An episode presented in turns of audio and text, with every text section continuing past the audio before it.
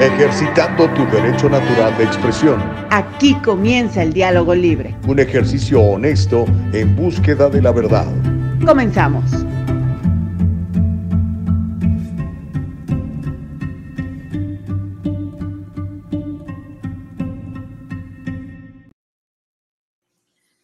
Pues uh, feliz año nuevo. ¿Qué tal? ¿Cómo les va? Muy buenos días. Gusto saludarles. Bienvenidos a el primer programa de El Diálogo Libre del año 2023.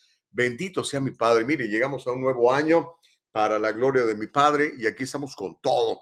Así que bueno, después de unas merecidas vacaciones, mi querido Nicole, mi querida Nicole Castillo, te mando un abrazo donde quiera que te encuentres. No sé si ya estás en California, si sigues en México, si a lo mejor te fuiste de gira artística por Cuba, Suecia o Tailandia. En cualquier lugar que te encuentres, mi querida Nicole Castillo, te mandamos un abrazo con mucho cariño. Y bueno, estamos ya para empezar el primer programa del año 2023. Hoy es 3 de enero del año 2023, es martes para más señas. Ayer lunes pues se hizo feriado aquí en los Estados Unidos, lo mismo que el día después de Navidad, que fue, ya ve que Navidad cayó en domingo, entonces hicieron el feriado el día lunes, igual en el año 2023. Pero aquí estamos con todo, con todas las ganas, con toda la fuerza. Tenemos un programazo para, para usted en la mañana del día de hoy. Antes que otra cosa suceda, bueno, ya sabe, siempre me gusta darle gracias a mi padre por este nuevo día, pedirle que todo, todo funcione bien, para que podamos salir muy bien con todos ustedes, que eh, el, el, software esté bien, que el internet esté muy bien, que la máquina esté muy bien, que la iluminación esté bien, etcétera, etcétera, etcétera. Así que bueno, gracias a mi creador por este nuevo año. Son 365 días de los cuales ya nos chutamos dos, vamos por el tercero. Son 365 días de misericordia de nuestro Padre, 365 días de desafíos para alcanzar y ser mejores personas, mejores padres, mejores uh, hermanos, mejores amigos, mejores socios de negocios, etcétera. Mejores personas, en una sola palabra, que reflejemos la imagen de Dios con la cual fuimos hechos porque somos su imagen y su semejanza. ¿Cómo lo ven?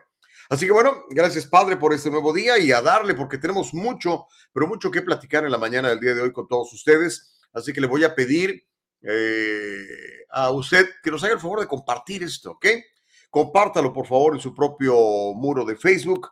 Comparta por favor el enlace eh, en uh, sus cuentas personales. Estamos en YouTube como el Diálogo Libre, estamos en Facebook como el Diálogo Libre, por supuesto, estamos en nuestra propia página de eldialogolibre.com, eldialogolibre.com. Le pedimos que se suscriba a nuestro canal y también le pedimos si lo quiere escuchar más tarde o si no se puede levantar temprano o a esta hora de 7 a 9, tiempo del Pacífico de la mañana en uh, los Estados Unidos, está usted haciendo otras cosas, corriendo porque hay que hacer esto, lo otro y aquello. Bueno, ya sabe que nos puede escuchar en forma de podcast más tarde en Spotify, en Apple Podcast, en Anchor, en esas plataformas tan importantes de podcast, porque es lo de hoy, ¿no? El podcast es lo de hoy. Ya la gente cada vez está más metida en todo eso, menos en la radio tradicional, menos en la televisión tradicional y cada vez más en programas alternativos, en plataformas alternativas como esta. Así que bienvenida, bienvenido a El Diálogo Libre, bienvenidos todos. Y mire, en la mañana del día de hoy tenemos un programa realmente sabroso, oiga. Mire, eh, hay una empresa muy seria de encuestadores en los Estados Unidos que se llama Rasmussen, ¿ok? Rasmussen se aventó una encuesta muy interesante y le preguntó a los americanos si creen que la vacuna puede causar la muerte, si conocen gente que se ha inyectado y que lamentablemente pues uh, falleció. Casi la mitad de los americanos cree que la vacuna puede causar la muerte. También le voy a, y le tengo el, testimonio del encuestador de Rasmussen, que se llama Mark Mitchell. Eh, vamos a, a, escuchar de él también. Eh, hay gente que dice, bueno, pero es que los republicanos tienden a ser conservadores y ellos son los que, los que están empujando estas serias dudas eh, o los que creen que, que la inyección no es todo lo segura que nos dice el gobierno y las farmacéuticas que es, pues bueno, no. Resulta que en esa misma encuesta se descubrió que más demócratas que republicanos creen que esta inyección puede ser mortal y dicen conocer a personas que lamentablemente perdieron la vida por inyectarse, o por lo menos ellos lo relacionan con eso, ¿ok? Va a ser interesante eso, yo sé que va a calentar el chocolate y yo sé que no lo va a encontrar en otro lado, así que se lo platicamos aquí. Ahora, le voy a contar de el hombre más millonario del mundo conocido, don Elon Musk. ¿Cómo se sentiría usted si en un año le dijeran, ¿sabes qué? Pues perdiste 200 mil millones de dólares, mano. Musk es 200 mil millones de dólares menos rico. Ya le voy a contar qué fue lo que le pasó y cómo a pesar de eso sigue siendo el hombre más poderoso o uno de los más poderosos, por lo menos a nivel económico y social en el mundo.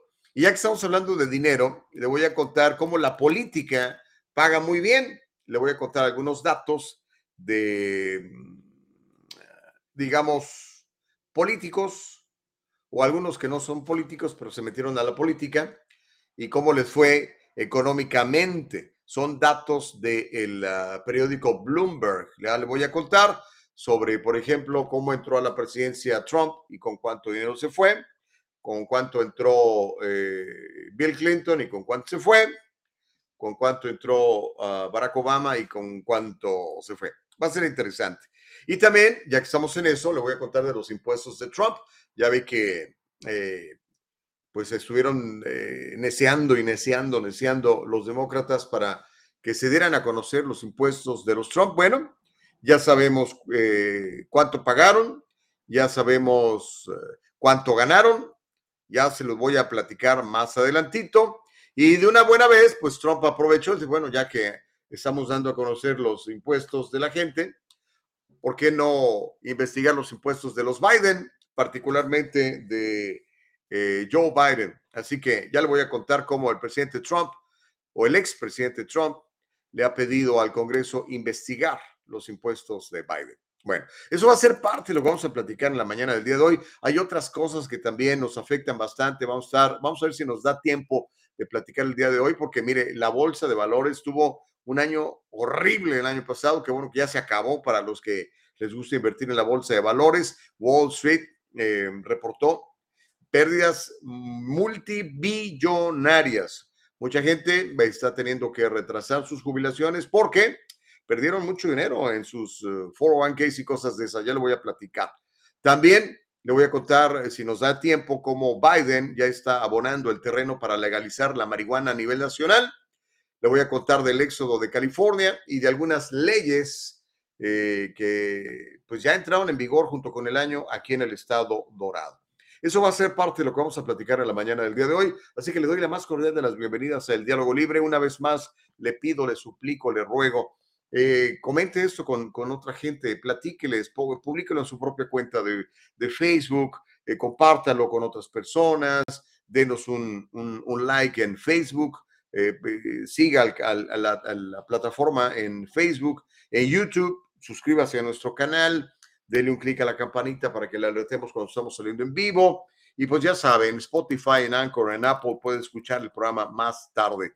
Así que bendito sea mi padre, le mando un abrazo con mucho cariño, le mando un abrazo a mi productora Nicole Castillo, otro abrazo, abrazo más a nuestra productora ejecutiva Eva Castillo, que aunque hace eh, pues mucho tiempo no los veo, porque pues, todo este asunto de uno anda por un lado y otro por el otro, miren, nos mantiene unidos este, pues este programa del diálogo libre, entre otras muchas cosas, por supuesto. Así que bienvenidos todos. Déjeme saludar a Juliet Alaví, ya está con nosotros. Muy buenos días, mi querida Juliet. Uh, a comentar el chat, por favor. Se lo voy a, se lo voy a suplicar y comparta esto. Mire, de hecho, yo ya lo compartí en ese momento. Si va usted a Gustavo Vargas Saucedo en YouTube, ahí nos va a encontrar también retransmitiendo esta producción de El Diálogo Libre, la primera del año 2023. Gracias, Juliet, por ser una fiel seguidora de El Diálogo Libre. Te deseo que el año 2023 traiga mucha, mucha prosperidad, mucha salud, muchos desafíos alcanzados y superados para que nuestro carácter cada vez se temple más y seamos mejores hombres y mujeres. Juliet, gracias. Elsa Navarrete, ¿cómo estás? Muy buenos días. Dice que pasen un bendecido año nuevo. Dios eh, te bendiga siempre, Gustavo. Gracias, Elsa. Y fíjate que sí, Dios nos bendice todos los días. Nos demos o no nos demos cuenta, Dios nos bendice todos los días. Así que mi querida Elsa, yo también te, te hago recíproca esta bendición y en el nombre de nuestro Señor Jesucristo te bendigo, que te vaya muy bien a ti, a tu familia, que como le dije a, a Juliet, tengas un año de muchos propósitos alcanzados, de muchos desafíos superados, para que cada vez seas, sea, cada vez seas una, una mejor persona, una mejor esposa, una mejor mamá, una mejor hermana, una mejor en todo, integral, ¿ok? Lo mismo para todos ustedes, amigos. Carlitos, ¿cómo estás? Dice Carlos en YouTube. Feliz año, Gus, bendiciones. Y ya no le hagas tanto caso al chacarita de Don Homero. Saludos para todos, dice Carlos. Gracias, mi querido Carlos. Elsa Navarrete dice, ya lo compartí. Es lo primero que hago en cuanto empieza el programa, mi querida Elsa. Muchísimas, muchísimas gracias. Porque sí, toda esta semana de, de vacaciones, este, como algunos de ustedes se me, se me enfriaron, pero ahorita, ahorita calentamos motores. Raimundo García, ¿cómo estás? Dice, muy buenos días, feliz año nuevo para todos. Gracias, mi querido Rey. Igual que Noé Contreras, dice, Happy New Year. Y dice, Juliet, gracias, señor Gustavo, igualmente. Eso es todo sabe que este, debemos edificarnos unos a otros como, como, pues como creyentes que, que somos, ¿no? Y aunque no lo seamos, edifiquemos a los demás. es bien importante. Aproveche cada oportunidad que Dios le da para darle un elogio eh, merecido a alguien, ¿ok? Yo creo que eso es muy, muy importante, es clave para poder tener una vida plena y feliz. Y mire, para tener una vida plena y feliz también necesitamos saber lo que está pasando. Eh, Nicole, eh, te, espero que haya recibido un par de videos que te mandé por, por nuestra cuenta de, de, WhatsApp, porque los vamos a necesitar ahorita. Mire, le voy a contar, esto apenas salió el día de ayer.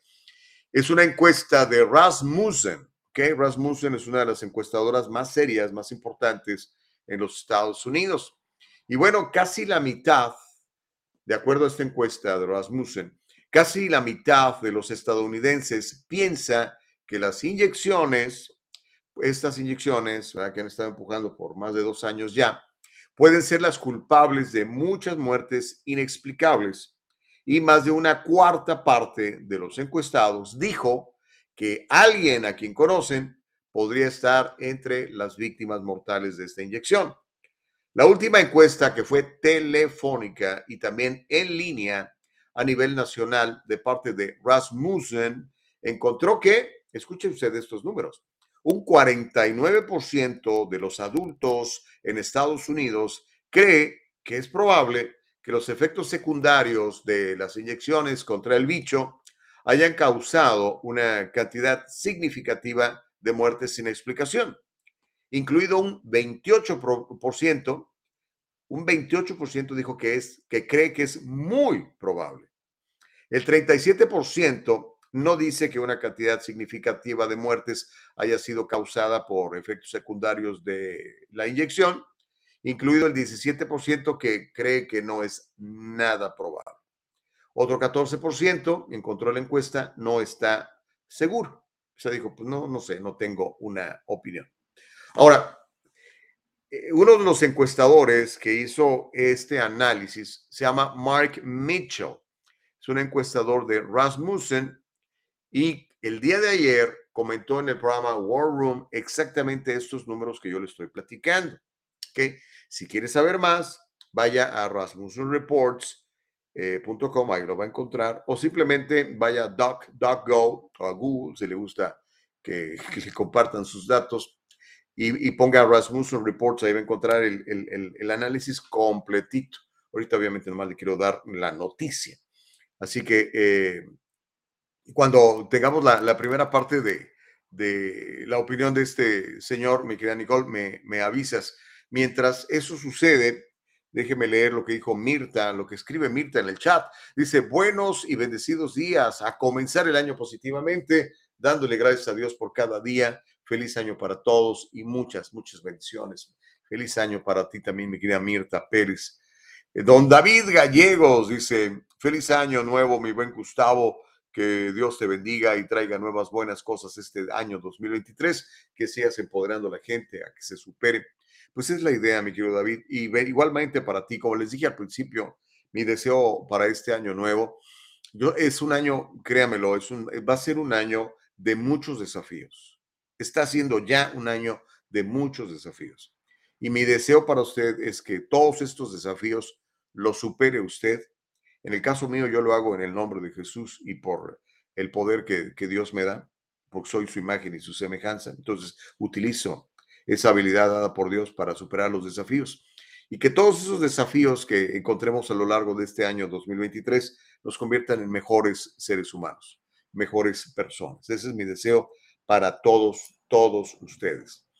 Homero Escalante ya está comentando. Muy buenos días, Homero. Dice, el número uno en el 2023 y tristemente hay represión. Número dos, el diálogo libre, perezoso, no trabajó una semana. Uy, mi querido Homero, pues dale chance a Nicole, hombre.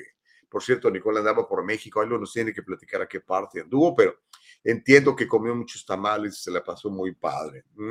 Mike Suárez, muy buenos días, dice good morning and happy new year, Gustavo. Eh, happy new year for you as well, my dear Mike Suárez. Bendiciones. Gracias de veras por, por estar comentando en el chat. Cuando tengamos lista la, el, video, Nicole, me avisas, te lo mandé por, por el WhatsApp. Mientras tanto, Homero Escalante sigue enganchado y platicador como de costumbre, así que el año 2023 también va a ser un buen año, mi querido Homero. Dice, tiene usted, señor, tiene usted razón, señor Gustavo Vargas, de las pocas veces que tiene razón, y una prueba es que todavía estamos batallando con opiniones, tomándolas como series, como series o como datos. ¡Qué barbaridad! Sergio Gutiérrez dice, desafortunadamente no es lo que creen, sino lo que pueden probar. Feliz año para todos, dice Sergio Gutiérrez. Eso es, eh, es cierto, ¿no? Homero Escalante dice, ay Dios mío, entramos el año con la baba de fuera, tomando opiniones como si fueran hechos o datos. Ok. Bueno, eh, sobre, sobre la, historia que estamos platicando, y, ahorita espero tener ya los videos, y si no, pues nos vamos sin videos, Nicole. Ah, lo que le quiero contar es que es una encuestadora. Esta misma encuesta que le atinó, por ejemplo, diciendo que, el gobernador de Sánchez, Florida, iba a ganar, que pronosticó muy bien cuántos este, eh, congresistas republicanos iban a, ganar. O sea, es una encuestadora muy seria, se llama Rasmussen, por el amor de Dios. ¿ok? Eh, y eso es lo que está pensando la gente. ¿ok? Muy buena parte de la población eso cree. Yo no tengo la culpa de que eso crean, ¿no? Y, este, y aparte dice no solamente creerlo, sino conocer casos. De hecho, vamos a continuar si quieres con la historia, Nicole. Este, ahí al rato, si tenemos los videos, los, pasamos.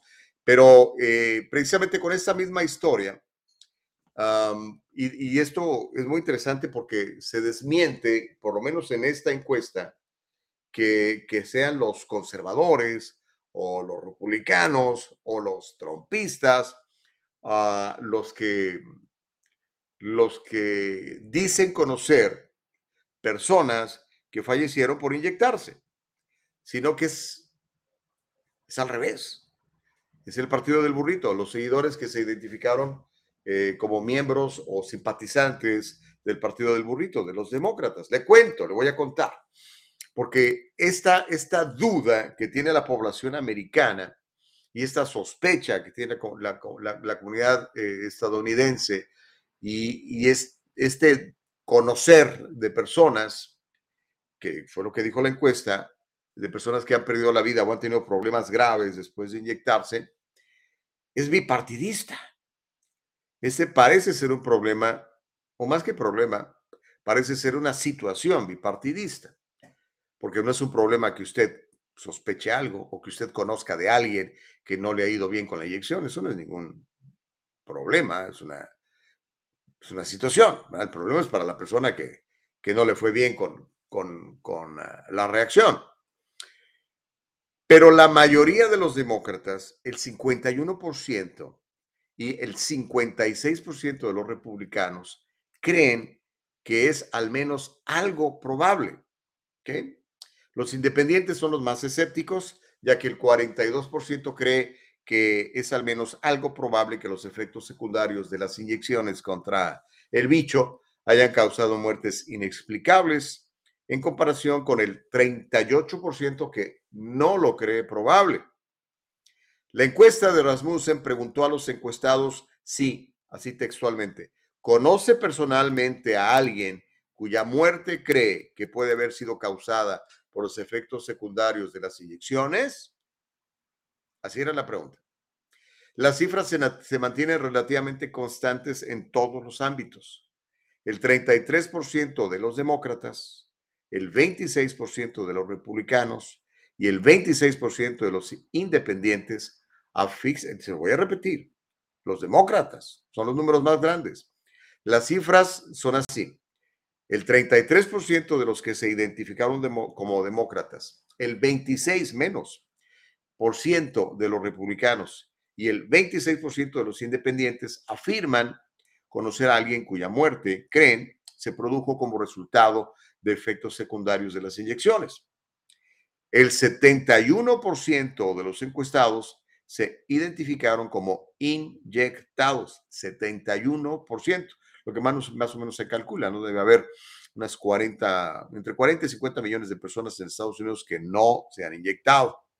El 71% de los encuestados se identificaron como inyectados, pero más de una cuarta parte, el 26%, dijo que no. ¿okay? O sea, más o menos son las calculaciones, un 25, 26% de la población de Estados Unidos nunca se inyectó ni una sola vez.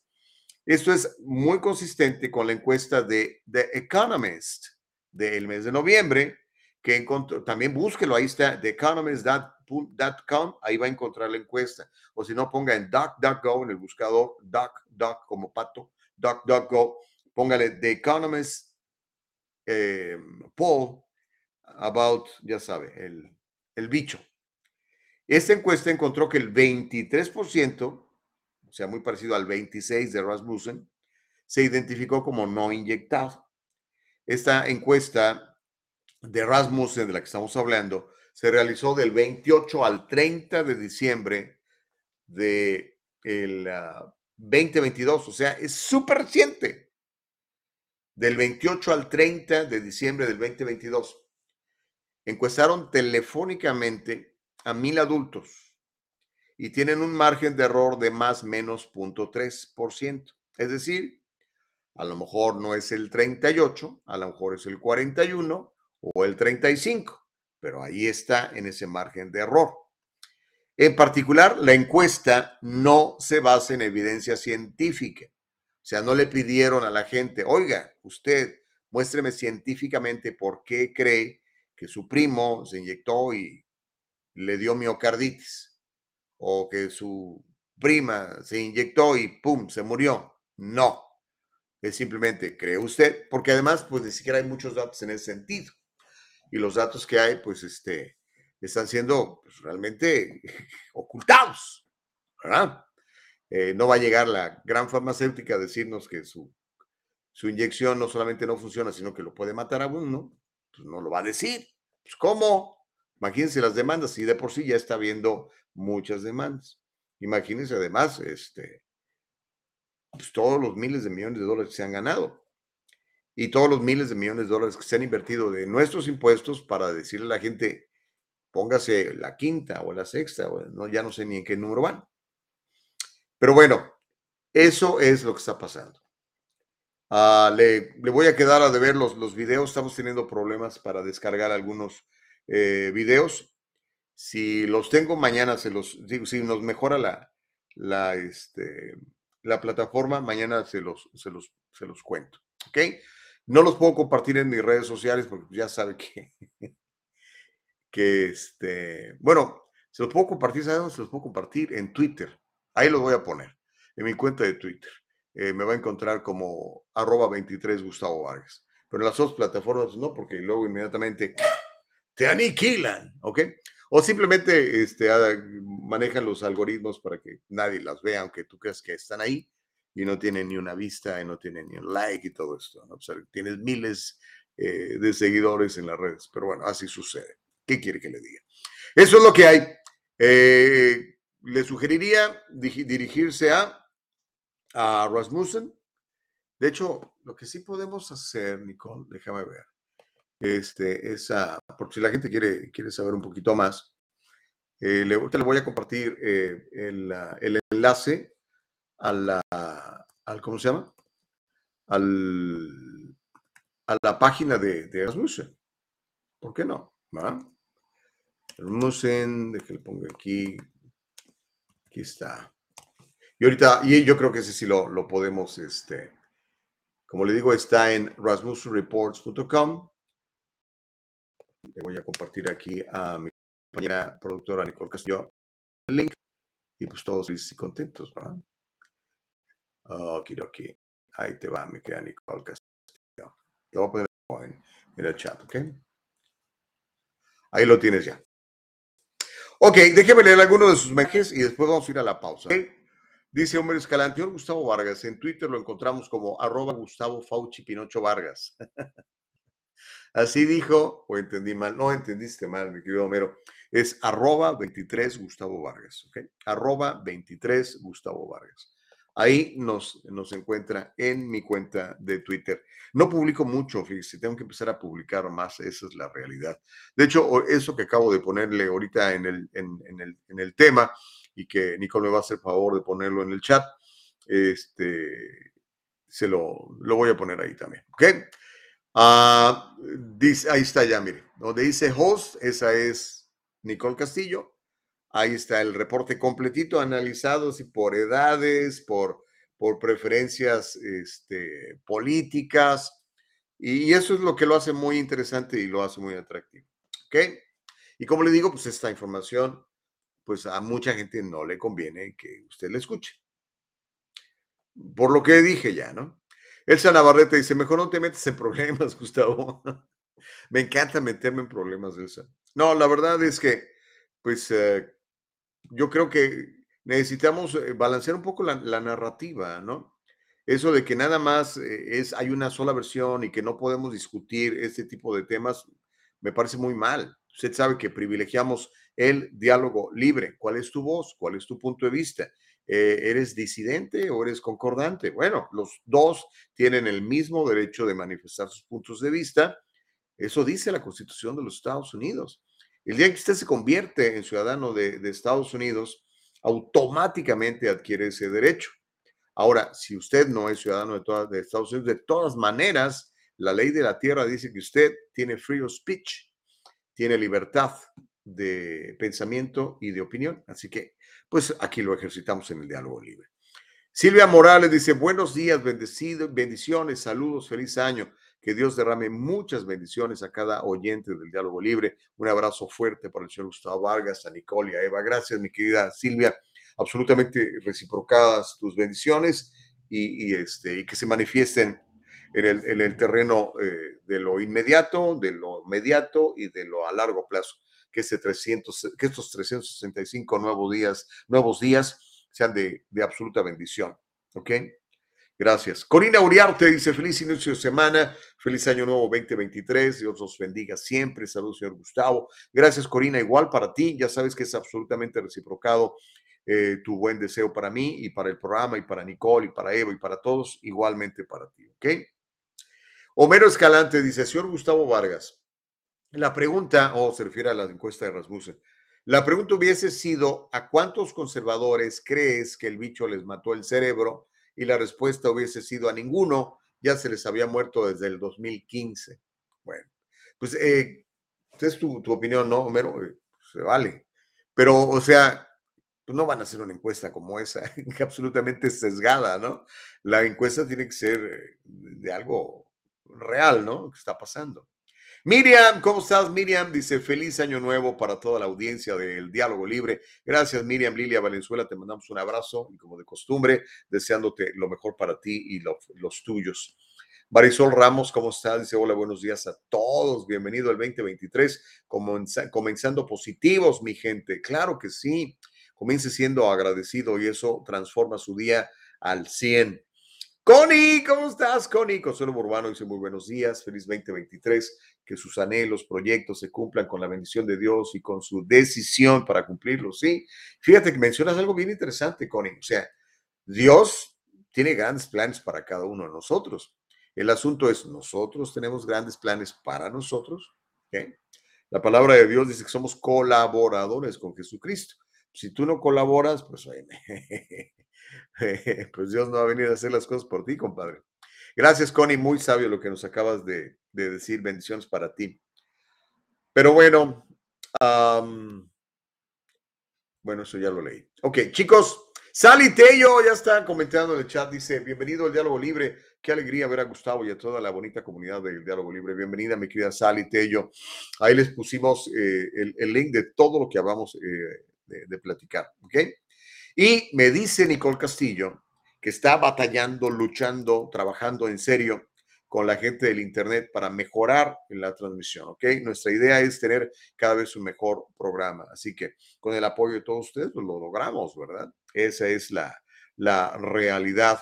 Así que eh, gracias, mi querida Sally, de veras, de veras, de veras. Elsa Navarrete dice, yo creo que, Gustavo, que eso de libre expresión es solo teoría, si no, miren los trabajos, los patrones obligan a los empleados a no contestarle a los clientes aunque les ofendan bien feo. Pues sí, Elsa, eh, tiene razón, ¿no? Eh, hay que buscar mejores clientes también, ¿no? Pero sí, eh, ahora, mira, Elsa, te voy a compartir algo que, yo he aplicado en mi vida. Es, es, bíblico, dice que la palabra blanda aplaca la ira, así dice, la palabra blanda aplaca la ira.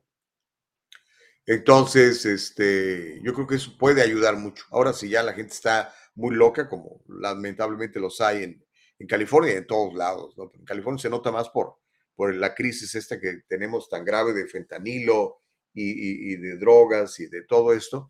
Mucha gente muy mal en, la calle, ¿no? Eh, que no está muy bien sus facultades mentales, si entra a una tienda y te insulta, ¿no? Pero en general, si, si la persona no está loca, la, palabra blanda siempre aplacará su ira. Entonces, si alguien te insulta, no le insultes de regreso, porque es el problema, ¿no? Ah, me dijo hijo de... Ah, pues yo le dijo hijo de dos. Ah, pues hijo de tres, y así nos vamos escalando hasta que nos agarramos a balazos o a cuchilladas o a golpes, ¿no? María Pérez dice, hola, buenos días, ¿cómo están? Saludos desde Minnesota. ¡Wow! María, tienes que estar congelando. Espero que esté funcionando la calefacción o que tengas una... ¿Sabes? Me, me encantan las, ah, las chimeneas de, leña. Yo sé que los ambientalistas, ¡ay, Gustavo, estás matando el planeta! Eh, pero, ¿qué quiere? Me gustan mucho las chimeneas de leña. Eh, consérvate calentita, mi querida María Pérez. Un abrazo hasta la bella y fría y gélida Minnesota. Casey, ¿cómo estás, Casey? Dice, buenos días, deseándoles para todos los que hacen posible el programa y toda la audiencia que nuestro Señor Jesús los bendiga y si aún no tienen una relación con él, denle una oportunidad, no se van a arrepentir. Feliz año nuevo, completamente de acuerdo, Miguel Casey Morales contigo. Miriam Santoyo, ¿cómo estás, Miriamcita?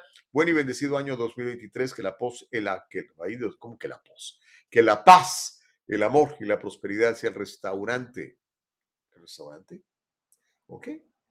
O el estandarte. Yo creo que existe poner el estandarte, ¿no? Pero también restaurante, pues hay que comer paso, ya que sea el estandarte de cada integrante del equipazo del diálogo libre y de todos sus seguidores. Miriam, Dios te bendiga mucho. Gracias por tus muy buenos deseos. Ok, tenemos, vamos a tomar la primera pausa, ¿te parece, mi querida Nicole Castillo?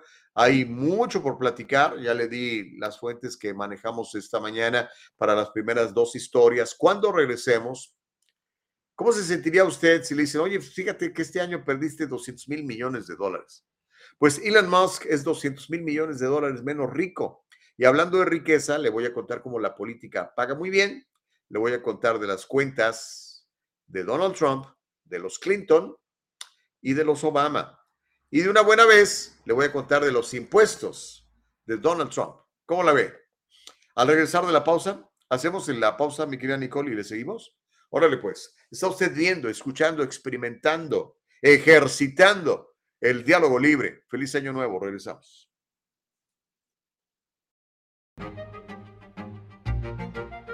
El abogado José Jordán es un inmigrante como muchos de nosotros. Llegó indocumentado y fue aquí donde se hizo residente y se convirtió en ciudadano y ahora es presidente y fundador de la firma legal José Jordán y Asociados, donde unido a otros abogados se especializan en casos de inmigración, casos de accidentes y casos penales y criminales. Llámeles, todos ellos hablan su idioma y están para servirle.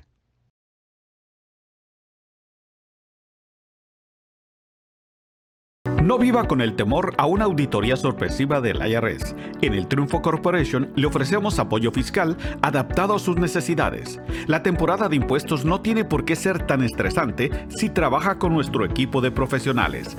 Déjelo en nuestras manos ahora mismo. Experiencia y profesionalismo son la combinación excelente en reporte de impuestos. Examinamos las deducciones adecuadas y consideramos su situación personal para ayudar a minimizar su carga personal. Conveniente absoluta para usted de principio a fin. En el Triunfo Corporation brindamos una experiencia digital perfecta. Estamos disponibles para ayudarlo a poner en marcha un plan estratégico sólido. El Triunfo Corporation, localizado en el 1415 al este de la 17 Street en Santa Ana, California. 714-953-2707. 714-953-2707. Encuéntrenos en todas las redes sociales y cada semana en el Triunfo Financiero. Gracias por continuar con nosotros. Feliz año nuevo, como decíamos de niños. Feliz año nuevo, chorizo con huevo. De hecho, eh, el día de ayer me dio mucho gusto que les, les, mando mensajes a mis hijos. Bueno, no hay día de ayer. Eh, el 31. y este, una de mis hijas me pone, feliz año nuevo, chorizo con huevo. Se acordó cuando, éramos, cuando eran niños y les comentaba todo eso. Es increíble, oiga, cómo se pasa el tiempo bárbaramente. Parece que fue ayer cuando llegué a los Estados Unidos, pero no, ¿cuál ayer? Ya van a ser 35 años de vivir en este gran país al que quiero tanto y que estoy seguro usted también lo quiere y lo, lo, lo, lo valora por, pues, por todas las cosas que podemos hacer aquí, ¿no? El diálogo libre es una de ellas. Dice Noé Contreras, ah, avasallador el éxito del diálogo libre del 2022 por no obedecer a la obsoleta narrativa liberal marxista que arrastra al precipicio a nuestro hermoso país, dice Noé Contreras. Va a ser un año muy interesante. De hecho, hoy vamos a ver qué pasa en el Congreso. Ya sabe que ahora son los republicanos los que tienen el control de la mayoría, una mayoría muy mínima, pero mayoría al fin para ellos, ¿no? McCarthy quiere ser el, líder, pero no creo que lo consiga tan fácilmente. Es más, no sé si lo vaya a conseguir. Hoy empiezan las, eh, las votaciones, no creo que hoy lo... No creo que tengamos un líder de la mayoría en el, en el Congreso ni hoy, a lo mejor mañana o pasado. Pero vamos a ver, al rato empiezan las deliberaciones allá en, en Washington, D.C., en donde muchos de estos líderes políticos se la pasan cachetonamente a costillas del pueblo. Ese McCarthy, la verdad, no, a mí no me cae bien, ¿qué quiere que le diga? En general, tengo, no podemos decirlo, tengo cierto desprecio por los políticos institucionales, esos que van a, ganarse, que hacen su trabajo como una chamba. Ok, voy, me pagan, voy, me pagan. No sirven, no son verdaderamente servidores públicos, la gran mayoría. Perdónenme todos, pero eso es lo que yo creo tanto republicanos como de demócratas. ¿Ok? Vamos a ver. Homero dice, si hubiera llegado ayer, señor Gustavo Vargas, el Gustavo de hoy no le hubiese dejado entrar, le hubiese dado un portazo en la cara, mejor ni diga eso, Gustavo. Es Gustavo KKK Vargas. ok, Homero. No, probablemente este, no hubiera venido. Como les dije, este, tuve la bendición de, pues, de ser invitado a trabajar a los Estados Unidos y ¿qué quiere? Pues viene uno, ¿verdad? Buscando eh, nuevos horizontes y nuevas posibilidades. Y con el tiempo te empiezas a enamorar de este país, que es, es fantástico, es fantástico. Imagínense, es el único país que yo conozco que es una república, que no es una democracia. Mucha gente eso le saca mucho de onda, pero es la realidad. Andrés Muñoz dice, feliz año nuevo. ¿Será posible que los genios que nos gobiernan inviertan dinero para retener el agua de lluvia y poderla utilizar? Debería haber unas reglas de ética para los políticos y personas que ocupan cargos públicos, como enseñar sus impuestos, que no manipulen sus hojas de vida y sean consecuentes con lo que proponen en campaña. Nadie por encima de la ley. Ese es el problema, mi querido Andrés. Este, la clase política, y cuando digo clase política me refiero a los dos partidos en este caso, o si anda alguien por ahí del Partido Verde, cosas de esas la clase política es eso, es la clase política. Y se creen tocados por Dios. Y el problema es que muchos de nosotros los consideramos tocados por Dios. y no los consideramos como lo que son, nuestros servidores. Usted y yo le pagamos el sueldo a esos señores, que por cierto se lo acaban de aumentar. Es que trabajan tanto y son tan útiles, ¿verdad, Andrés? Uh, Pecas Verdín dice, oh, Gustavo, buenos días. ¿Crees que bajen las casas este año? ¿Que bajen de precio en California? Mm, va a haber una contracción del mercado. Eh, yo creo que es posible, pero no probable. Y sobre todo, no pronto. A lo mejor en el verano. Ya veremos, vamos a ver. Faltan muchas cosas. Quiero ver qué pasa con los republicanos en ahora con el control del Congreso. Pero si te fijas, el mercado ya está muy, muy contraído porque pues, han estado subiendo las, los intereses y este, eso lo hace, hace poco atractivo que la gente quiera invertir este, en, bienes raíces. Pero recuerde, si usted está listo para comprar su casa, cómprela. O sea, es mejor que, que pagar renta porque pues, no lo puede usted deducir de impuestos. ¿Ok? Pero pues cada quien.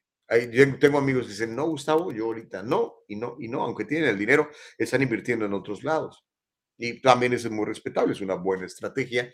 Están invirtiendo en otros lados y están listos para, con, con liquidez para hacer una, una, inversión en cuanto se presente una, una buena oportunidad. ¿no? Y conozco amigos que cuando la burbuja estaba arriba, vendieron sus, sus casas donde vivían eh, y se fueron a, a, rentar pagando menos dinero, porque usted sabe, una casa en realidad no, no es una inversión una casa realmente es, un gasto, tiene usted que estar pagando mensualmente un montón de cosas, ¿no? Entonces, lo que te saca dinero de tu bolsa no es una inversión, es un pasivo. Entonces dijeron, no, espérate, voy a reducir y, este, y tienen ese dinero trabajando, ganando intereses, 7, 8, 9% o más, y pues con la posibilidad de, de hacer algo en cuanto, en cuanto se les presente una oportunidad. Pero asesórate bien, habla con, si tienes un, broker, un realtor, eh, pues habla con él y, pregunta, ¿no? Este, y si te podemos ayudar, pues ya sabes, nos eches un grito. Ay, Dios mío de mi vida. Este, dice Miriam Santoyo, el dedo loco. a veces se equivoca uno y pone una cosa por otra, ¿no? Pones una costra porosa, o como decía alguien por ahí, escribí cajón con G, qué pena, ¿no? Suele suceder. Pero miren, vamos a más noticias, como le conté, y esto, esto va a calentar, obviamente, chocolate. Bueno, primero quiero hablarle de, cómo una persona puede perder 200 mil millones de dólares en un año y estar tan tranquilo. Es el caso de Elon Musk.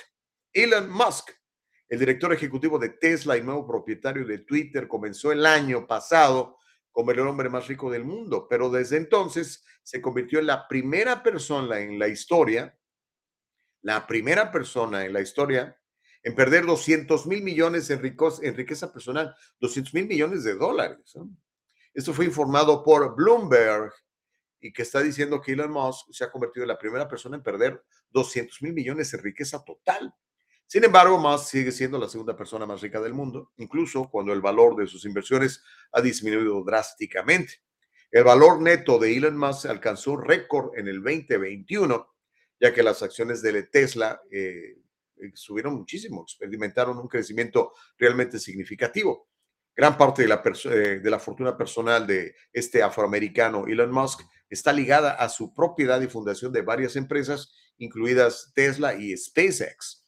La industria de la tecnología vio un aumento en los precios de las acciones durante la pandemia del COVID y las acciones de Tesla alcanzaron máximos históricos, lo que ha llevado a Elon Musk a convertirse en la primera persona en lograr un patrimonio neto personal, personal de más de 300 mil millones.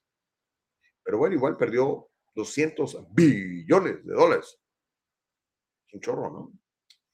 Pero bueno, cuando es usted Elon Musk, no, yo creo que sí, le, sí, es duro, ¿no? Pero no lo suficiente como para irse a vivir debajo de un puente en el Freeway 101 ahí junto con los eh, miles y miles de indigentes de Los Ángeles, ¿no? Marisol Ramos dice, oh, lo tienes de patino, ya córtale, Gus. ¿A, qué, mi reina? No te... Oh, Gus, ¿será posible que invites a algún coach o psicólogo que me ayude con técnicas a ser tolerante con personas negativas como Homero, tan negativas y con ganas de fastidiar desde temprano? Dice, porfa. Dice, oh, lo tienes de patiño, ya córtale, Gus. No, Marisol, la verdad es que pues, son sus puntos de vista, así como son los tuyos. Pero ¿sabes qué? Sí es muy interesante. ¿Sabes a quién voy a invitar? Voy a invitar a Juan Rodríguez. hablar porque pues ya ves, tenemos un año nuevo. Y este, técnicas para ser tolerante con personas fastidiosas, Marisol. Mira, como yo lo, yo lo veo, eh, lo platicamos la semana, bueno, el año pasado. ¿Se acuerda cuando hablamos de, del libro de, de, los cuatro acuerdos? Creo que lo mencioné, quizá por encimita, pero no tomemos nada personal, nada es personal. El problema es cuando lo agarramos personal, eso hace que, que nos afecte mentalmente y usted sabe, lo que, lo que pensamos, hacemos y lo que hacemos, pues son nuestros resultados a, a mediano y largo plazo, ¿no?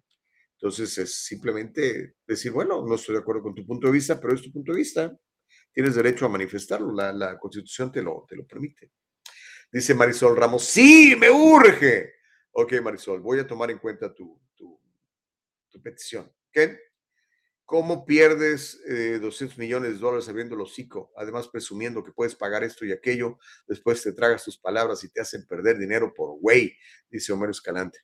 Pues con todo respeto, o sea, eh, no, creo que ni juntando tu network y tu net worth y mi net worth eh, seamos un, pero ni un pelito de lo que gana al 10, señor este, Homero. Así que no creo que es por ahí. Pero bueno, le voy a contar este, más noticias, ¿ok? Porque ya se calentó el chocolate con todo esto. Ya que estamos hablando de billetes, mire, si usted quiere hacer un, buen patrimonio, en el mundo, a lo mejor le conviene hacerse político. Le voy a, ahorita le, te mandé esa, este, esta, pues, ¿cómo podemos decir? ¿Es una gráfica? No, es una fotografía, ¿no? En donde se habla del net worth before holding public office, es decir, tu prosperidad, tu cartera antes de entrarle al gobierno y tu cartera el día de hoy, es decir, después del gobierno, y ponemos tres casos, los casos de los Trump, los casos de los Obamas y los casos de los Clinton. La política paga muy bien. Mire, vea esta, esta información que nos va, este cartelito que nos va a compartir Nicole Castillo. Ese sí se puede, ¿verdad, Nicole? Según un informe detallado de Bloomberg, recuerde todo esto, pues no lo estoy inventando yo. Bloomberg, sobre el imperio de Trump, la presidencia le costó a Donald Trump la friolera de mil millones de dólares. Mil. O sea, desatendió sus negocios y perdió mil millones de dólares en los cuatro años que estuvo al frente de las riendas del gobierno. Los Obama, en cambio, ingresaron a la Casa Blanca como millonarios muy apenitas, tenían 1.3 millones de dólares, de acuerdo a la Universidad Americana de Washington, D.C. DC. Al irse, construyeron una fortuna que ahora vale unos 400 millones. Eso de acuerdo a Celebrity Net Worth. Y Bill y Hillary Clinton valían medio millón antes de llegar a la Casa Blanca, según el estudio de la American University, y ahora son la pareja post-presidencial con mayores ingresos.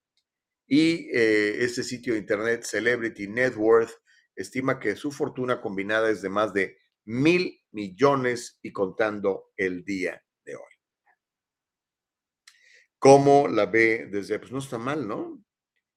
La política paga bien si eres pobre. Si, si tienes mucha lana, pues a lo mejor la pierdes por estar enfocándote en otros asuntos y no en tus negocios personales. Son números, son reales, ahí está. Imagínense, eh, Donald Trump entró con 4.500 eh, millones de dólares, terminó con 3.500 millones de dólares. Los Obamas entraron con 3 millones de dólares y ahorita y salieron con 40 millones de dólares. Y los Clinton entraron con medio millón de dólares y ahorita valen por lo menos 100 millones de dólares. ¿En qué invierten estos señores? Por favor, platíquenme. Y que Trump no me diga, porque imagínate, perdió mil millones de dólares. Pero bueno, sobre este asunto, eh, está el asunto de los impuestos de Donald Trump. Eh, discúlpeme que hoy le, estoy quedando de ver algunos videos, eh, estamos teniendo problemas con la plataforma, ¿ok? Así que va a tener que chutarse mi cara todo el rato, perdóneme usted. Este, pero quiero platicarle de los impuestos de Donald Trump, ¿ok? Pero de una vez nos le voy a decir, Donald Trump, ya ve que los, los eh, demócratas estuvieron dale y duro ahí los impuestos y queremos los impuestos y queremos los impuestos. Y Trump, no, no, no se los enseño, no se los enseño. No se los enseño. Bueno, finalmente eh, una corte dictaminó que había que mostrarlos y bueno, los mostró. Donald Trump y su esposa Melania informaron de, informaron de ingresos negativos en cuatro de los seis años cubiertos por las declaraciones de impuestos conjuntos de la pareja que fueron publicados a finales del año pasado, el 30 de diciembre, por el Comité de Medios y Arbitrios de la Cámara de Representantes. Ustedes y yo estábamos de vacaciones junto con Nicole Castillo. Esto se publicó el 30 de diciembre del 2022. Este Comité de Medios y Arbitrios de la Cámara de Representantes estaba controlado por los demócratas. Esto pues, ya no va a pasar, ahora son los republicanos los que tienen una mayoría en el Congreso. Si bien este comité había publicado anteriormente un informe y algunos documentos que revelaban detalles sobre los ingresos y los impuestos pagados por los Trump, el panel hizo público el conjunto completo de documentos fiscales el 30 de diciembre. La variedad completa de documentos de declaración de impuestos que cubren los años 2015 al 2020 consta de más de 2.700 páginas, imagínense, hablando de impuestos complicados, 2.700 páginas de declaraciones individuales de los Trump y más de 3.000 páginas de los negocios del expresidente. ¿Qué mal leer eso? ¿Cuánto tiempo se va a tardar? Imagínense, así están los impuestos de Trump, ¿cómo estarán los impuestos de, no sé, de Bill Gates o de Elon Musk, que tienen muchísima más lana que, que los Trump? La información clave encontrada en las declaraciones de impuestos incluye el hecho de que los Trump reportaron ingresos negativos en cuatro de los seis años cubiertos por la, por la documentación y pagaron un millón ochocientos mil dólares en impuestos a nivel personal. ¿Cuánto te toca pagar impuestos? Oh, un millón ochocientos mil dólares. Es una la nota, ¿no? Aunque pues para muchos será insuficiente. Pero imagínense a mí que me toca pagar unos, unas decenas de miles, imagínense tener que pagar, mm, ay Dios mío mi vida, es un chorro de lana, es un chorro de lana. Pero bueno, y obviamente pues no encontraron nada que justifique que lo metan a la cárcel y todas estas cosas que pues que han querido hacer eh, los, demócratas, ¿no? Para evitar que, que se postule de nuevo eh, el próximo año para la presidencia de los Estados Unidos. ¿Cómo la ve desde ahí? ¿Mm? Eh, oh, mira, ya tenemos algunas imagencitas. Qué buena onda, Nicole. ¿Ya estamos? ¿Ok? Ah, bueno, ok. Entonces, mire, este, vamos a ver el, el video. Este sí lo podemos ver. Venga, Nicole, vamos a compartirlo con nuestra comunidad.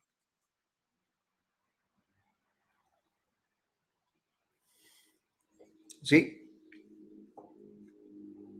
Se me hace que todavía no. No, ¿verdad? No. Eh, estamos teniendo problemas con la, con la plataforma, disculpe usted. Ah, no, ahí está, ahí está. Está medio lenteja, pero ahí viene. Y es más, está hasta en YouTube esto. Vamos a verlo, Nicole Castillo, ¿sí? Venga. Hello everyone, welcome back. Trump tax returns released show he and wife Melania had negative income in four of six years. Former President Donald Trump and his wife Melania reported negative income in four of the six years covered by the couple's joint tax returns, which were released on Friday by the Democrat controlled House Ways and Means Committee. While the committee earlier published a report and some documents that revealed details about the Trump's income and taxes paid, the panel on December 30th made the full set of tax documents public. The complete assortment of tax return documents, which cover the years 2015 to 2020, consists of over 2,700 pages of individual returns for Trump and Melania and over 3,000 the former president's businesses. Key information found in the tax returns includes the fact that the Trumps reported negative income in four of the six years covered by the documentation and paid around $1.8 million in taxes. The release of the documents prompted a sharp rebuke from Trump, who warned that the move sets a dangerous precedent. The Democrats should have never done it, the Supreme Court should have never approved it, and it's going to lead to horrible things for so many people, Trump said in a statement to media outlets. Power to embarrass, harass, or destroy Americans. When the Democrat led panel earlier released preliminary information about the Trump's tax returns, Representative Kevin Brady, R. Texas, the top Republican on the House Ways and Means Committee, opposed the move and argued that the information contained in such disclosures could be spun by political foes. Please don't forget to like the video and subscribe. Thanks for Ok, bueno, ahí está más o menos, ¿no? Qué, qué bueno que ya estamos este, teniendo un poquito de mejoría en nuestra plataforma, pero mira, aquí estamos, aquí estamos. Déjeme leer sus puntos de vista y después vamos a ir a la pausa, porque le voy a contar, y esta es la trascendencia, Guadalupe Madrigal, ahorita te voy a explicar la trascendencia de todo esto. No, no, no nos quedemos nada más con, con lo anecdótico, vayamos un poquitito más abajo, no nada más superficialmente, ¿no? Noé Contreras dice, con razón Telemundo ni Univisión hablaron del tema. pues sí, no, no había, pues no había mucho, ¿verdad? Andrés M. Muñoz dice, inteligencia emocional, mindfulness, mind, yo creo que existe poner mindfulness, ¿no? Las profesiones que más dinero dejan son ser cantante de reggaetón, no necesita buena voz y mucho menos saber cantar, político, pastor religioso, me estoy inventando mi propia iglesia, bienvenido, y no se les olviden traer sus diezmos, dice Andrés M. Muñoz. Homero dice, como siempre, señor Gustavo, manipulando los datos. Dicen que Donald Trump hago casi dos, pagó casi dos millones de dólares en seis años, pero recibió más de 10 millones de dólares del, del IRS, ¿será el IRS? Es un mafioso, es un corrupto, es una mugre, dice Homero. Pues es tu opinión, hermano. Este, eh, el IRS pues no, no encontró nada más que lo que te acabo de platicar, ¿verdad? No encontré, no, ya lo había leído. Andrés Muñoz dice, el dueño de la empresa en que trabajo es millonario. Bueno, no del, no del nivel del señor Trump. Y él se niega a pagar impuestos porque es su manera de ver las cosas. No quiere apoyar a los pobres para que sigan de haraganes, haciendo hijos y viviendo del Estado. Dice Andrés M. Muñoz, sí, pues eh, es un punto de vista, ¿no? Yo creo que, yo creo cuando, que, cuando dejamos de mantener a la gente, pues la gente se tiene que poner a trabajar, porque si nadie la mantiene, ¿verdad? Como pasa en, México y en nuestros países, ¿no? Aunque últimamente ya vean, Andrés Manuel está regalando dinero a los viejecitos y a los famosos ninis, ¿no? Carlos le dice a Homero, ponte a trabajar, pareces mosca de establo todos los días.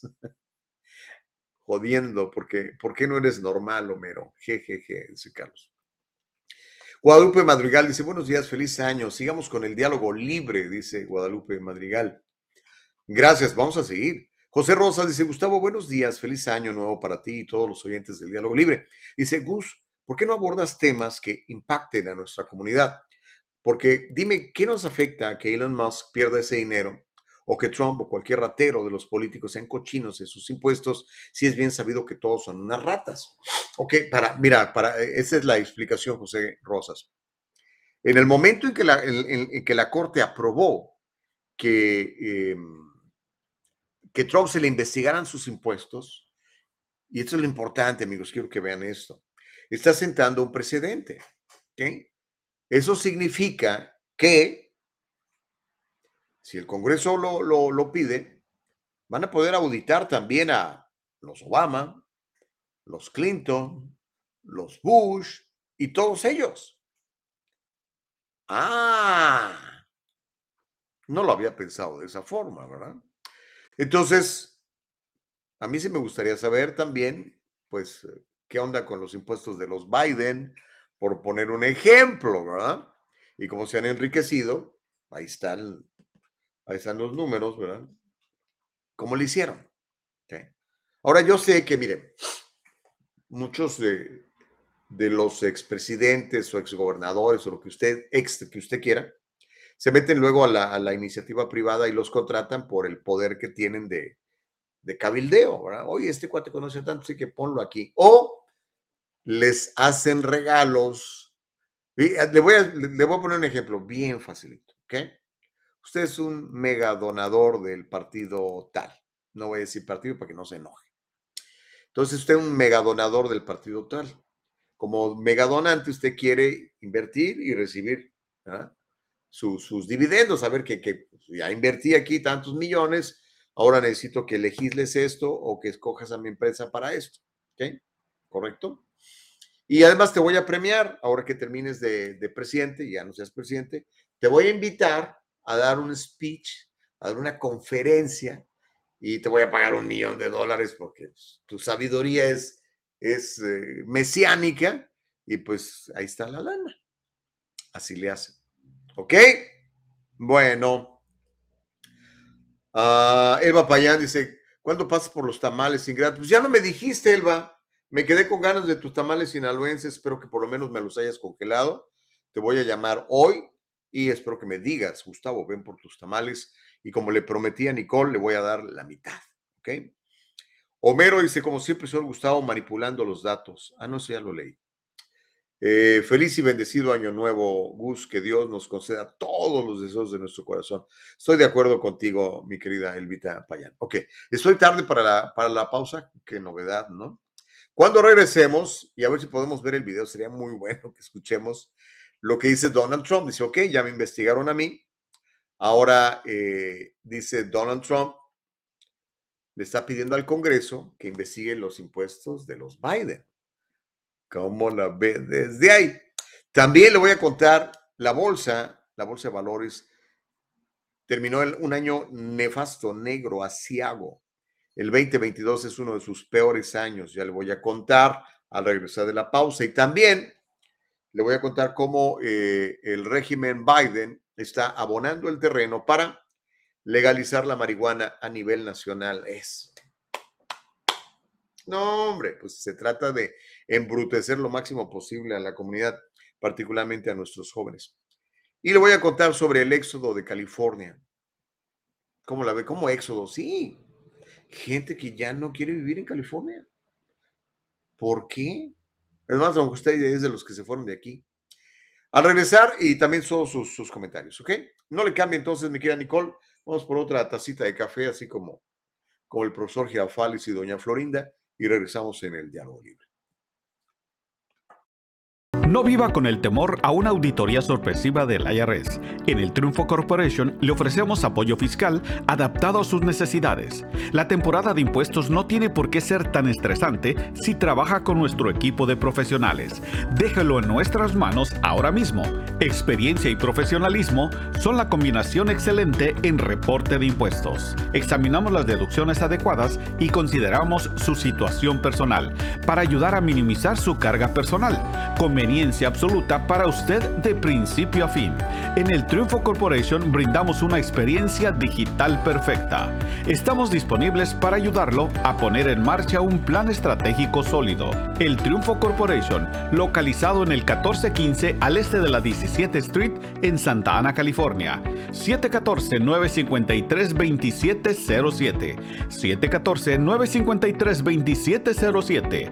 Encuéntrenos en todas las redes sociales y cada semana en el Triunfo Financiero.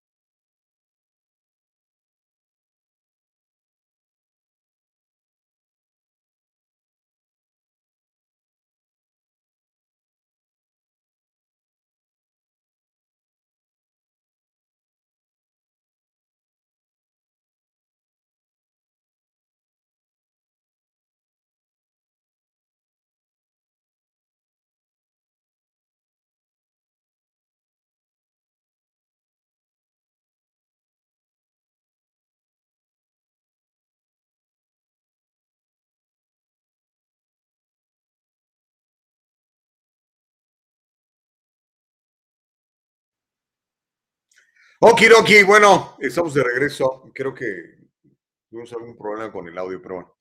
Ay, Dios mío de vida. Aquí estamos hoy. Es el 2023, año nuevo, desafíos nuevos. Lo que no nos mata nos hace más fuertes, ¿no? Vamos con todo. Rosy Gutiérrez, ¿cómo estás? En Facebook nos comenta, dice, hola Gus, muchas bendiciones en el, nuevo, año y que Dios siga aumentando cada día un miembro más al diálogo libre. Pues esos son nuestros mejores deseos, mi querida Rosy Gutiérrez. Te agradezco mucho por tu colaboración y tu apoyo, ¿verdad? Coméntale ahí a tus amigos, a tus familiares, oye, aquí está el diálogo libre, diálogo libre. Sergio Gutiérrez dice, no se escucha, espero que ya se escuche, mi querido Sergio. Tuvimos algún pequeño detallito ahí, pero vamos a corregirlo. ¿Saben qué? Hay una cosa que yo sí les quiero agradecer mucho. Bueno, siempre les agradezco por un montón de cosas, ¿no? Pero algo que les quiero, que me he dado cuenta que, que tenemos como en, en común, eh, ustedes y yo, eh, Nicole y yo, Eva y yo, es ciencia. Otros. Eh, entendiendo que pues, es un programa que lo hacemos porque tenemos muchas ganas de hacerlo y porque sabemos y entendemos que hay una necesidad de este programa, ¿no? Entonces, obviamente tenemos limitaciones. Yo no, esto no es un estudio de televisión, eh, ni siquiera un estudio de radio. Es simplemente una plataforma digital. Y usted lo entiende, lo entiende así y realmente nos perdona muchos de, los, eh, los, eh, ¿cómo se dirían? Los, pues los detalles que tenemos a nivel tecnológico, ¿no? Gracias de veras. Es un programa absolutamente eh, orgánico, vamos a decirlo de esa manera, ¿no? Aquí estoy en un rincón de mi casa, Nicole está a veces en, unas, en diferentes partes del mundo, porque viaja mucho, Nicole. Y mire, aquí estamos, o a veces me toca a mí viajar y me toca hacer el programa de, México, de Guatemala, donde yo ande, ¿no? Gracias de veras, gracias por, por entender que hacemos eh, un gran esfuerzo y que estamos trabajando para cada vez ser mejor, porque esa es la idea, ¿no? No lo vamos a usar de pretexto, ay, pues es, no, seguimos trabajando, seguimos creciendo. Norma García Romero dice, hola chicos, feliz de escucharlos. Se hubieran tomado dos semanitas, es justo, trabajan mucho, gracias. Sí, no, pero ya nos, surgía, nos surgía, Norma, con todo lo que estaba pasando eh, y que no le pude ni siquiera comentar, este, pues nos surgía. Feli Fuentes dice, todos los políticos vienen a robar dinero, no seamos tontos. ¿Qué nos importa si los políticos son más ricos o pobres? Híjole, a mí sí me importa, Feli. Dice, mejor hay que ponerse a trabajar para superarnos y nada que los políticos trabajando para nosotros. Eso debería ser, pero no es cierto. Trabajando para sus conveniencias. También estamos ahí de acuerdo, mi querida Fuel. Pero sí, yo pienso que en la medida en que los políticos se conviertan en accountables, En, en, donde les estemos tomando, pasando factura eh, y revisemos sus números, pues se van a convertir en, en menos ratas, ¿no? Y pues yo le insto a usted que tiene un noble corazón que es hábil para ciertas cosas, postúlese. No tiene que ser gobernador, no tiene que ser presidente, puede comenzar en el distrito escolar de su comunidad, puede comenzar en su pueblo o en una concejalía, puede comenzar como líder comunitario en su cuadra. Esa es la mejor manera. Necesitamos gente de luz, gente temerosa de Dios, gente que ame a este país y ame a esta comunidad, que quiera postularse. Porque si dejamos que la, la oscuridad se, apodere del gobierno, pues vamos a tener un gobierno como, pues, como lo que estamos padeciendo hoy en día en muchas partes, ¿no? Ay, Dios mío. Homero dice, no les gusta en mi opinión y están de acuerdo conmigo nada más porque soy pobrecito. Pero si fuera ricachón, aplaudirían como focas, dice Homero Escalante. Órale. Andrés M. Muñoz dice, ¿será posible que este año el señor Kevin de León acepte su invitación para entrevistarlo en su programa? Así son los malos amigos y en especial los políticos. Solo aparecen cuando necesitan ayuda o votos, dice Andrés M. Muñoz. Pues sí, y la verdad no, no somos amigos, nos conocemos, así como conozco a otra mucha gente. En general procuro no ser amigo de los políticos, oye, que después se enojan cuando lo señala, le señala uno de sus errores. Dice, ¿qué no eres mi amigo? Pues precisamente como amigo que eres, pues, no manches, ¿no? Haz las cosas bien. Feli Fuentes dice, todos sabemos que con dinero compramos padrinos para maquillar lo que sea. Ahora no nos salga con el pobrecito Trump perdiendo dinero. Por favor. Qué inocente se escucha usted, señor Gustavo, de que perdió lana. Pues sí, perdió lana, Feli. Ahí, checa, ahí está en la lista de Forbes, bajó. Y pues mil millones son mil millones, es un billón de dólares, un chorro de lana, ¿no? Creo yo. Pero pues no sé, ¿qué quiere que le diga? Hay gente que, lo detesta y, y lo detesta, ¿no? Por más evidencias que pueda uno eh, aportar. Dice José Rosas, pobres de los que se van de California. Dices que ya no regresan. ¿Será eso o que ya no pueden regresar? Porque cuando te vas a ganar menos dinero, a comprar casa más barata y quieres regresar, ya no te alcanza para volver a California. Menciona cuál estado está mejor y por qué, pero también investiga los problemas de ese estado. Pues mira, este, es, una, es, una buena pregunta. Vamos a hacer un análisis de eso, ¿te parece? Los dos estados que el año pasado aumentaron de población eh, fueron Florida y Texas. Los dos estados no, no, cobran impuestos este, estatales. Eh, y, pero, tampoco son muy baratos, ¿eh? sobre todo últimamente, Texas y Florida, el, real estate ha subido de precio. No al nivel de California, pero sí ha subido bastante. De tal manera que muchos se están quejando de que la gente de California llega con lana y compra y, eso ha reventado el mercado. Es lo que me han dicho, José Rosa. ¿Qué? Y es lo que, eh, y me, lo han dicho gente que vive en Texas, cuando voy a Texas me platico con la gente, cuando voy a Florida, que hace rato no, pero tengo amigos en Florida con los que me, me telefonan constantemente y me cuentan eh, de, primera mano lo, que está eh, pasando. Y no, no nada más la gente que no puede comprar casa en California se va de California. Muchas empresas se han ido de California. Y mañana, si quieres, hacemos un, estudio. Hay muchas empresas, comenzando por las de Elon Musk, se las ha llevado a Texas. Tesla se fue a Texas, se va a llevar Twitter a Texas.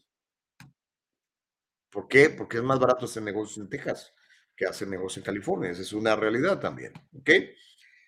Uh, Reyes Gallardo dice, felicidades a todos. Hay mucha gente que está presionada para que se enjuicie a fiscales o jueces por lo del caso del alguacil, asesinado por un delincuente liberado confianza en vez de encarcelarlo.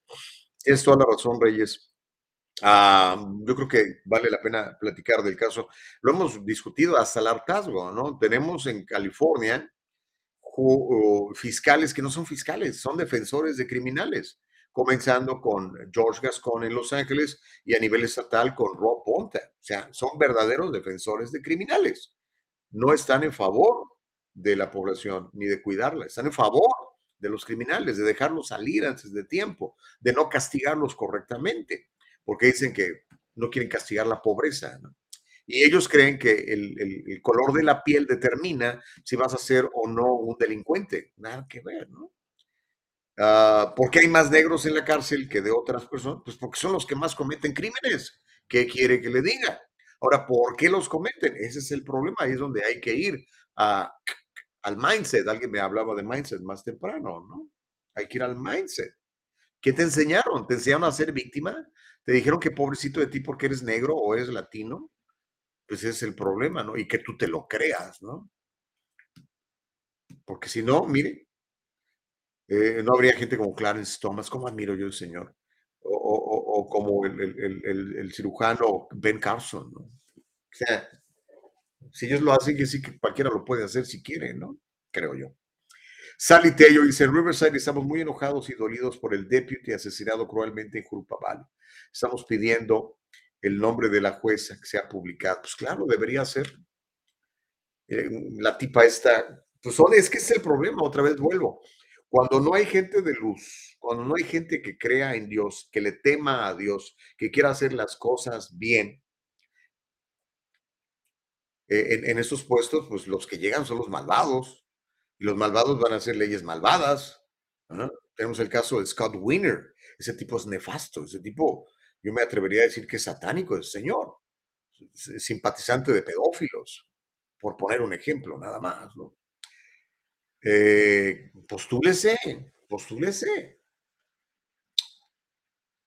Y, este, y asegúrese de, de hacer valor harvesting, porque es la otra onda, ¿no? En California, si no haces valor harvesting, pues no ganas. Te vas a dormir en la noche creyendo que ya ganaste y en la madrugada resulta que llegaron los votos que necesitaba el otro candidato, el del establishment, para ganar y los, los aceptan, ¿verdad? Esa es otra cosa.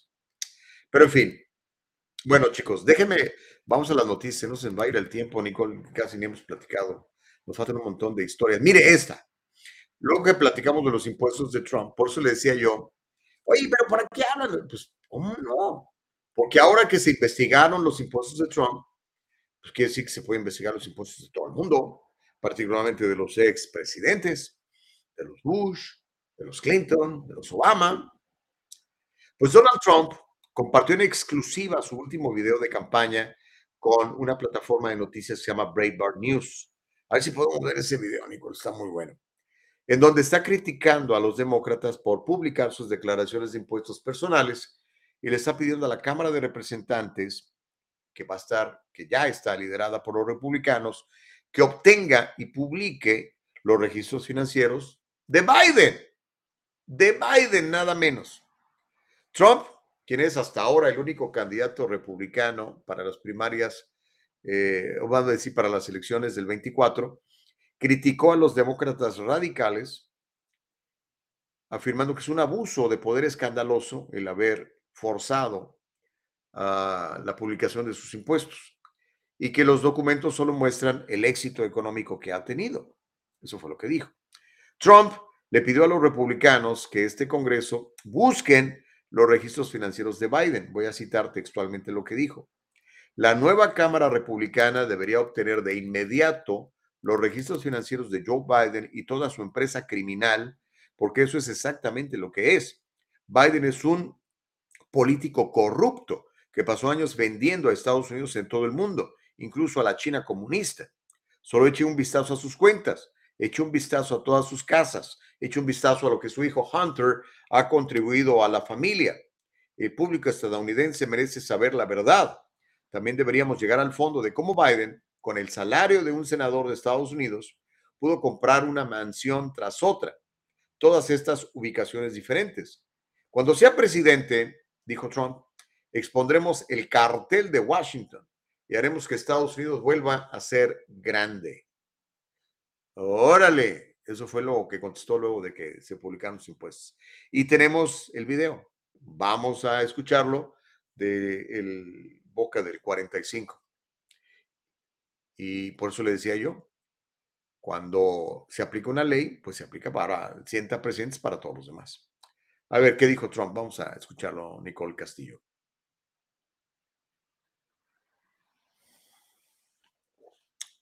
Ahí viene. Before stepping into the political arena to save our country, I spent my entire life building a truly great company.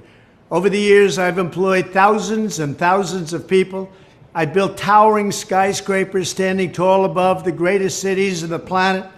And from New York to Miami, from Los Angeles to Chicago, from Ireland to Scotland, and from Dubai to Hawaii, all the way to the Las Vegas Strip, I have created magnificent properties in some of the most spectacular locations on earth. In short, I have achieved the American dream beyond all imagination. Most politicians only know how to kill jobs I have actually created them, but by the thousands. While others use public office to enrich themselves, I left an amazing life behind to go and fight for the American people. And I'm glad I did it. It hasn't been easy, but I'm glad I did it. Sadly and pathetically, for the past six years, the radical Democrats and the fake news media have been trying to deceive the public about these simple facts. Now, in an outrageous abuse of power, the radical Democrat Congress illegally obtained and leaked my personal tax returns, which show only that I've had tremendous success. It's been an amazing period of time. The seizure of these confidential records was completely unconstitutional. There is no legitimate legislative purpose for their action. And if you look at what they've done, it's so sad for our country. It's nothing but another deranged political witch hunt which has been going on from the day I came down the escalator in Trump Tower. Although these tax returns contain relatively little information and not information that almost anybody would understand, they're extremely complex. The radical Democrats' behavior is a shame upon the U.S. Congress. This precedent must now be applied to the corrupt Democrats themselves. The new Republican House should immediately obtain the financial records of Joe Biden and his entire criminal enterprise, because that's exactly what it is. Biden is a corrupt politician who spent years selling out America all over the world, including to communist China. Just take a look at his accounts, take a look at all of his homes, and take a look at what his son, Hunter, has contributed to the family. The American public deserves to know the truth. We should also get to the bottom line on how Biden, on a salary of a U.S. Senator, was able to buy one mansion after another, all these different locations. When I'm president, we will expose the Washington cartel and we will make America great again.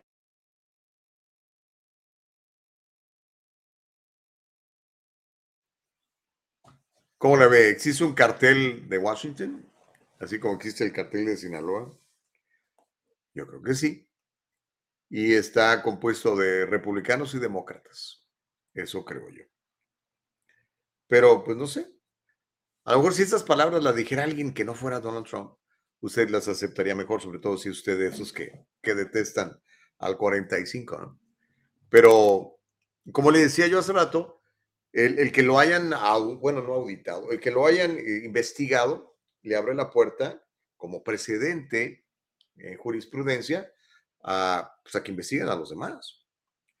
Pero bueno, déjenme leer sus comentarios. Yo sé que cada vez que ponemos alguna declaración de Trump, eh, se incendia el, el, chat. Calienta mucho, calienta. Entre los que quieren a Trump y entre los que lo detestan. Sally Tello dice, qué buen mensaje, 45. Empresario constructor que generó miles de empleos, mientras otros políticos se dedican a destruir los trabajos y aumentar el desempleo. Es la verdad, aunque les moleste a algunos. a ver si mañana platicamos de, de las nuevas políticas de, que entran en vigor, que ya entraron en vigor en el Estado. Hay una que creo yo va, va este, a dañar mucho la economía y particularmente al, al, al, empresario con los salarios mínimos en, en, la industria del fast food, de la comida rápida. mañana yo creo platicaremos de, de eso. Andrés M. Muñoz dice, nadie por encima de la ley, que investiguen por igual a demócratas y republicanos. A mí no me gustaría que ningún político en USA saque ventaja económica por su cargo y roben de nuestros impuestos o contratos de infraestructura. Si seguimos con esta indiferencia, vamos a quedar como en nuestros países de Latinoamérica, llenos de corrupción y políticos que quieren favorecer a sus familias y a sus bolsillos, dice Andrés. De acuerdo contigo. José Rosa dice, ay, Gustavo. Así como que, ay, Gustavo. Espero interpretar bien lo que escribes, eh, José. Dice, ay, Gustavo. Te pasas, te pasas. Si cualquier hijo de carnicero tiene un preparador de impuestos, te ayuda a evadir, pagar muchos impuestos. ¿Tú crees que esas ratas, incluyendo tu héroe Trump, ¿y qué va a pasar ahora? Nada. Y así pasaría con cualquier rata político que menciones, dice José Rosa. Pues es que ese, es el asunto, ¿no, José? Debería dejar de pasar. Debería de dejar de pasar. Debería dejar. ¿No cree usted que debería dejar de pasar? ¿No le gustaría poder decir, mire, tenemos un presidente limpio, un gobernador limpio, un procurador limpio? Aunque tenga diferentes puntos de vista sobre diferentes cosas, ¿no? No todos pensamos igual, pero que, que realmente pues esté a favor de, de, de, lo correcto y de lo que es justo, ¿no? Noé Contreras dice, viva el 45, para que vea que sí tiene sus seguidores Donald Trump. Vea lo que comenta Hasey. Dice, el viernes 30 de diciembre en la tienda Macy's de la ciudad de Leywood entraron seis muchachitos afro, agarraron lo que quisieron y se salieron sin que los de la tienda pudieran hacer algo. Es lo que les digo. ¿Se imagina eso sucediendo en uno de nuestros países? Para empezar, hay guardias armados en las tiendas, no sé si se ha fijado. Pero, pues sí, como le digo, tenemos, ¿sabe qué va, qué va a pasar? No va a pasar nada no va a pasar nada. Tenemos a George Gascon, defensor de criminales. Él cree que estas personas que entraron a robar, roban porque son pobres y que el hecho de haber nacido negros los, los mantiene en calidad de pobreza. Él cree eso. Pues, sinceramente lo cree. Y Rob Bonta, el, fiscal del Estado, es igual, pero en esteroides. Andrea M. Muñoz dice, ¿por qué los trabajadores de las ciudades del sur de California no trabajan los viernes Se han tomado más de 10 días de vacaciones para cada fin de año con nuestro dinero. Hasta hoy van a regresar a trabajar. ¿Quién controla tanta vagancia? Dice Andrés. Por pues los políticos. Ya les he platicado de la simbiosis eh, de, corrupción que existe entre los líderes sindicales y los oficiales electos. Entonces, los líderes sindicales le cobran dinero a sus miembros. Si quieres trabajar, tienes que pagarles. Ese dinero lo usan para financiar las campañas de los políticos demócratas y estos políticos demócratas hacen leyes en favor de los, eh, de los eh, líderes sindicales. Y ahí se la van llevando. Eso es lo que está pasando, mi querido José Rosas. Dice, ¿eh, José Rosas? No, Andrés Muñoz el que preguntaba. José Rosa dice, por supuesto, que los esclavistas se mueven donde hay esclavos para explotar. Si no, dime por qué China se convirtió en la fábrica del mundo. Y si no sabes, investiga quién tiene sus compañías en China. Pues eh,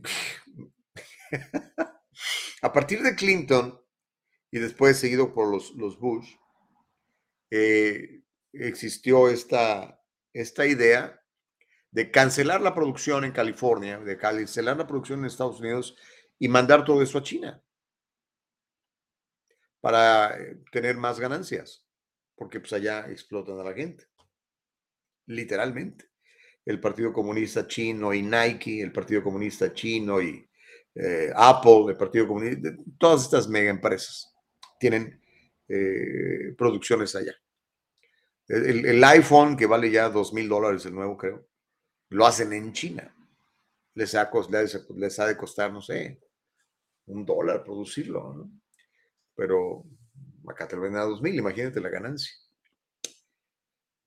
Héctor Sosa, ¿cómo estás, Héctor? Feliz año, dice. Pero si todos somos hijos de Dios, como tú dices, no, no todos somos hijos de Dios. Yo nunca he dicho eso, porque no es cierto. Dice Héctor Sosa, pero si todos somos hijos de Dios, como tú dices, las cosas malas que hacen los individuos es por culpa de quién. Héctor Sosa, es que es el problema. Si quieren platicar de la Biblia, lean la Biblia primero y platicamos porque quieren platicar un tema que no conocen. Y lo cual está bien, ¿no? Pues conócelo. Yo no conocía la Biblia hasta que la leí y la volví a leer y la volví a leer y la sigo leyendo, ¿no? no todos somos hijos de Dios. Todos fuimos, fuimos hechos a, imagen y semejanza de Dios, pero no todos somos hijos de Dios. Eso es cierto. ¿Cómo puedes eh, hacerte hijo de Dios? Solamente reconociendo a Jesucristo como, como, como Señor, Dios y Salvador. Eso dice la Biblia, eso es lo que yo creo.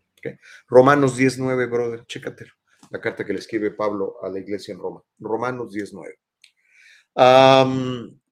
Reyes Gallardo dice, todo en este mundo es manipulable, incluyendo las pérdidas de Mr. Musk. Por cierto, el gobierno de Guanajuato le hizo una invitación para instalar una ensambladora de Tesla en México. Imagínense. Eh, ahora que estuve en México, eh, platiqué con, con, todos los amigos que me hicieron favor de llevarme los, los choferes de, de, ¿cómo se llama esta cosa? La aplicación esta que este, todo el mundo usa. Uber, Uber, híjole. Y, este, y le decía, oye, ¿has visto algún carro eléctrico? Y dice, uy, si encuentras uno muy por allá. dice, pero no. En realidad, ese rollo de los carros eléctricos es más bien de Estados Unidos y un poquito de, de Europa. Pero sí, México está muy lejos de, de tener eso.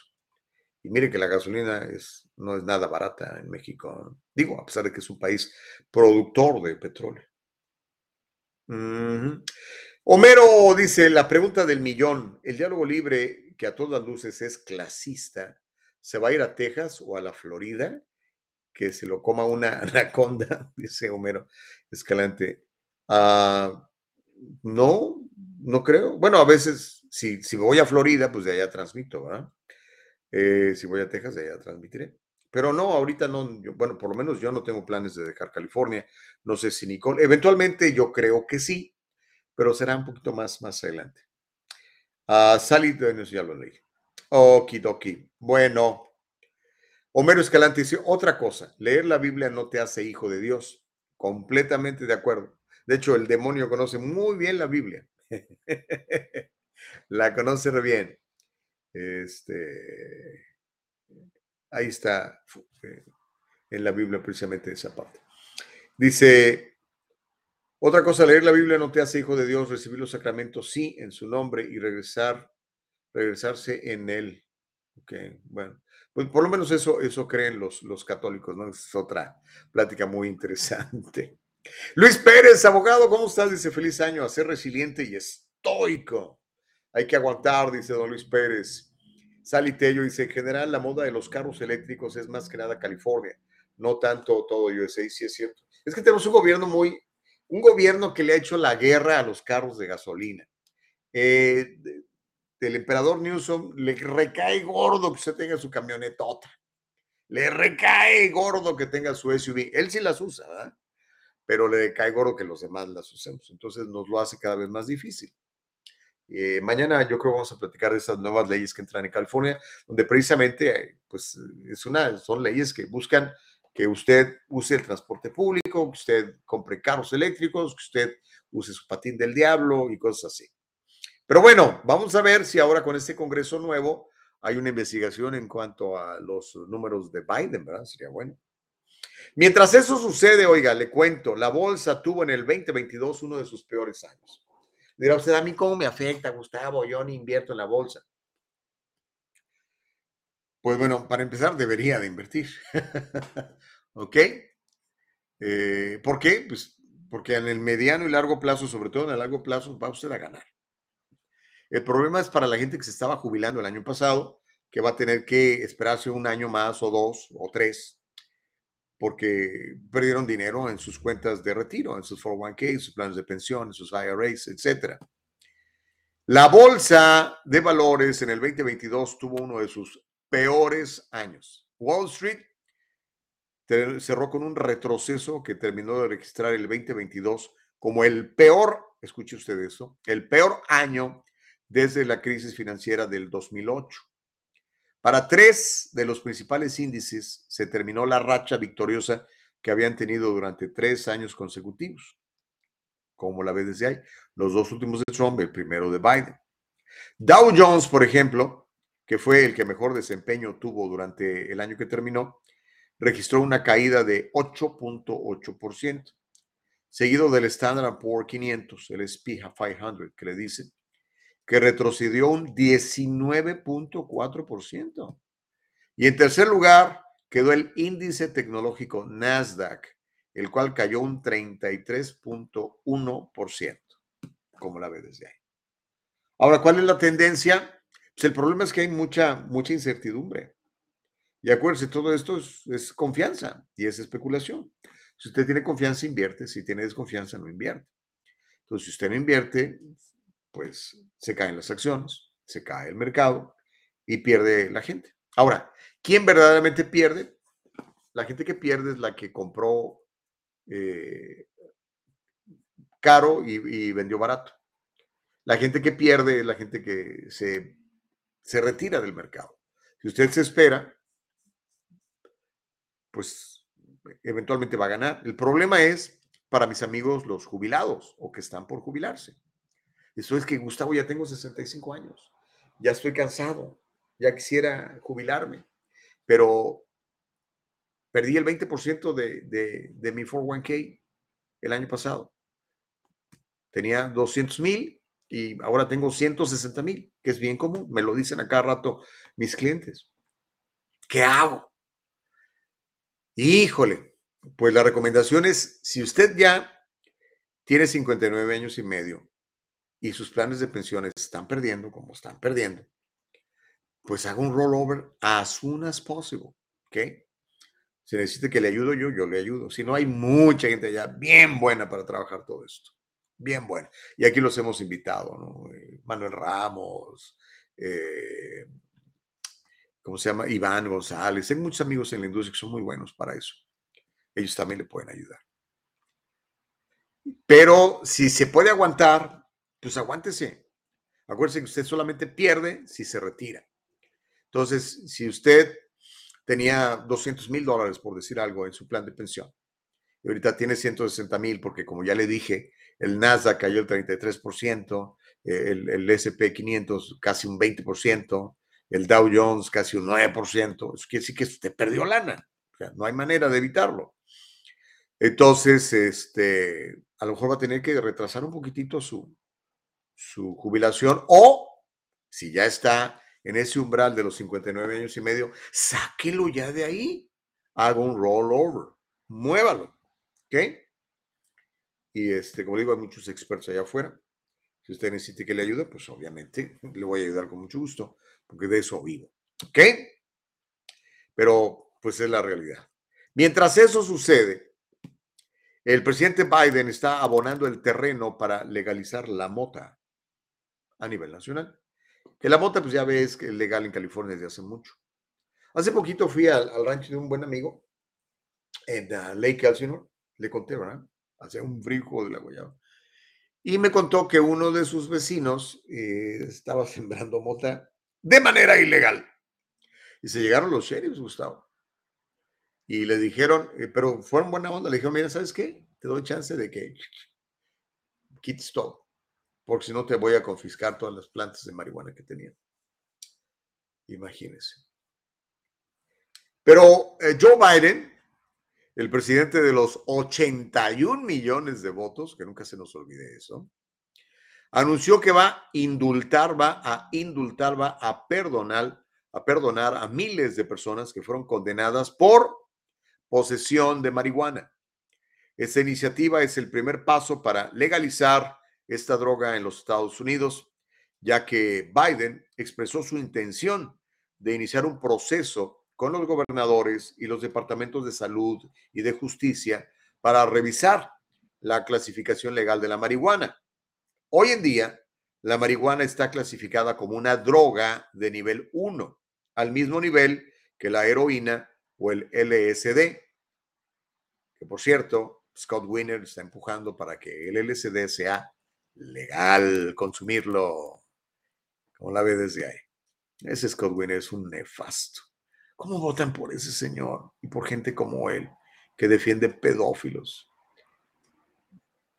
y marihuanos y criminales? Pero bueno, volvamos al asunto del régimen Biden y su amor por la legalización de la mota. Según, departamento, según datos del Departamento de Justicia, más de 6.500 estadounidenses fueron condenados por poseer marihuana entre el 92 y el 2021. A este número hay que sumarle varios miles más penalizados por el Código Especial de Washington, que también eh, mete a la cárcel a los que tienen marihuana en cantidades importantes. En estos momentos, la marihuana es legal en 19 estados del país, 19. Y también en ah, la capital, en Washington, D.C. Usted puede alegremente meterse su, su, marihuana, ir caminando por la calle echándose su porro, meterse a su casa y ponerse hasta el queque con, con mota. Es legal. Lo que sí no puede hacer es manejar, por favor. Aunque yo veo a los chavos ahí fumando mota y manejando en California.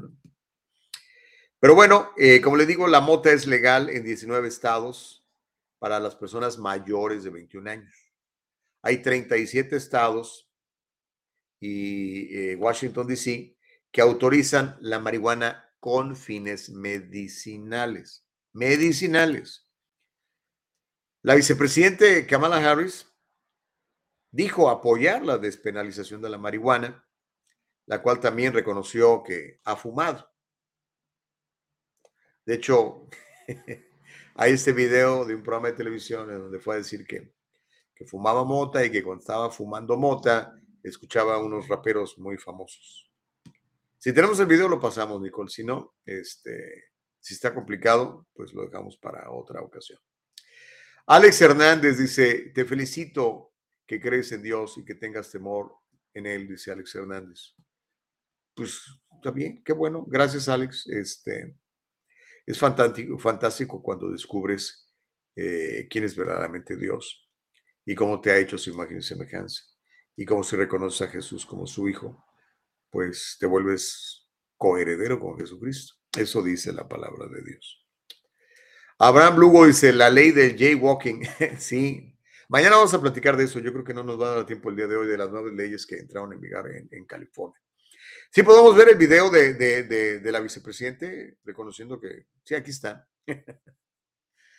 Este, el asunto es que dice, bueno, vamos a escucharla y luego platicamos un poquitito. Yo no sé mucho de, de la música de los raperos, pero Este es un, un video del Washington Post, este periódico de izquierda eh, de circulación nacional. Viene, Nicole. Kamala Harris's comments from her radio interview with the Breakfast Club are, are sparking controversy. Have you ever smoked? I have. Okay. Like And I college or- and I inhale. I did. in- I did inhale. it was a long time ago. Harris explains her pro pot stance and admits that she indulged in the substance while in college. Then this exchange happened. What does Kamala Harris listen to? What were you What's listening to when you was high? What was on? What song was? Oh my goodness. Oh yeah, definitely Snoop. Uh-huh. Uh Tupac, Tupac, for sure. For What do you sure. People quickly jumped on what they saw as a contradiction, given that Tupac and Snoop Dogg were not producing music while she was in college. Harris graduated from Howard University in 1986 and later got her JD from the University of California in 1989. Tupac's debut album, Tupacalypse Now, came out in 1991, and Snoop's first album, Doggy Style, followed a few years later in 1993. So, if you're just listening to this piece on the radio, it sounds like Harris's memory is mixed up. Or maybe she lied about what her stoner jams were in an attempt to sound cool at a time when more and more Democrats and even a few Republicans are on board with legal weed. You know, I'm not big into marijuana. I've smoked it twice in my life when I was very young, and the results for me was I did a lot of coughing. I made bad choices. I got high without always thinking about the harm that it could do. Well, you know, like uh, most Americans over the last 10 years, people's opinion on this issue have evolved. I experimented with marijuana a time or two, and I didn't like it, and didn't inhale, and never tried it again. So 40 years ago, I smoked marijuana, uh, and I admit it. I'm sure that other people might have done it and may not want to say it in front of 25 million people. My mom's not happy that I just did. But when you watch Harris's whole interaction on camera, the situation plays out very differently. DJ Envy asks Harris what she listens to. What does Kamala Harris listen to? Charlemagne then asks a separate question as an aside to the senator. What were you What- what's listening to when you was high? Harris politely laughs but then makes eye contact with Envy. What was on? What song was? Oh my goodness. Oh yeah, definitely Snoop. Uh-huh. Uh Tupac. So it's implied that she's answering Envy's question about what she listens to in general rather than specifically what she listened to while stoned. Harris has been accused of pandering because of the way this played out. And it's not the first time a politician has been put in that position on the show. What's what's something that you always carry with you? Hot sauce. Really? You, Yeah. Yeah. Really? Are you getting information right now? Hot sauce. So while Harris was trying to make her position on pot clear, she found herself in a pretty sticky situation. Do it. Listen, I think that it gives a lot of people joy and we need more joy. Leave her joy in this world.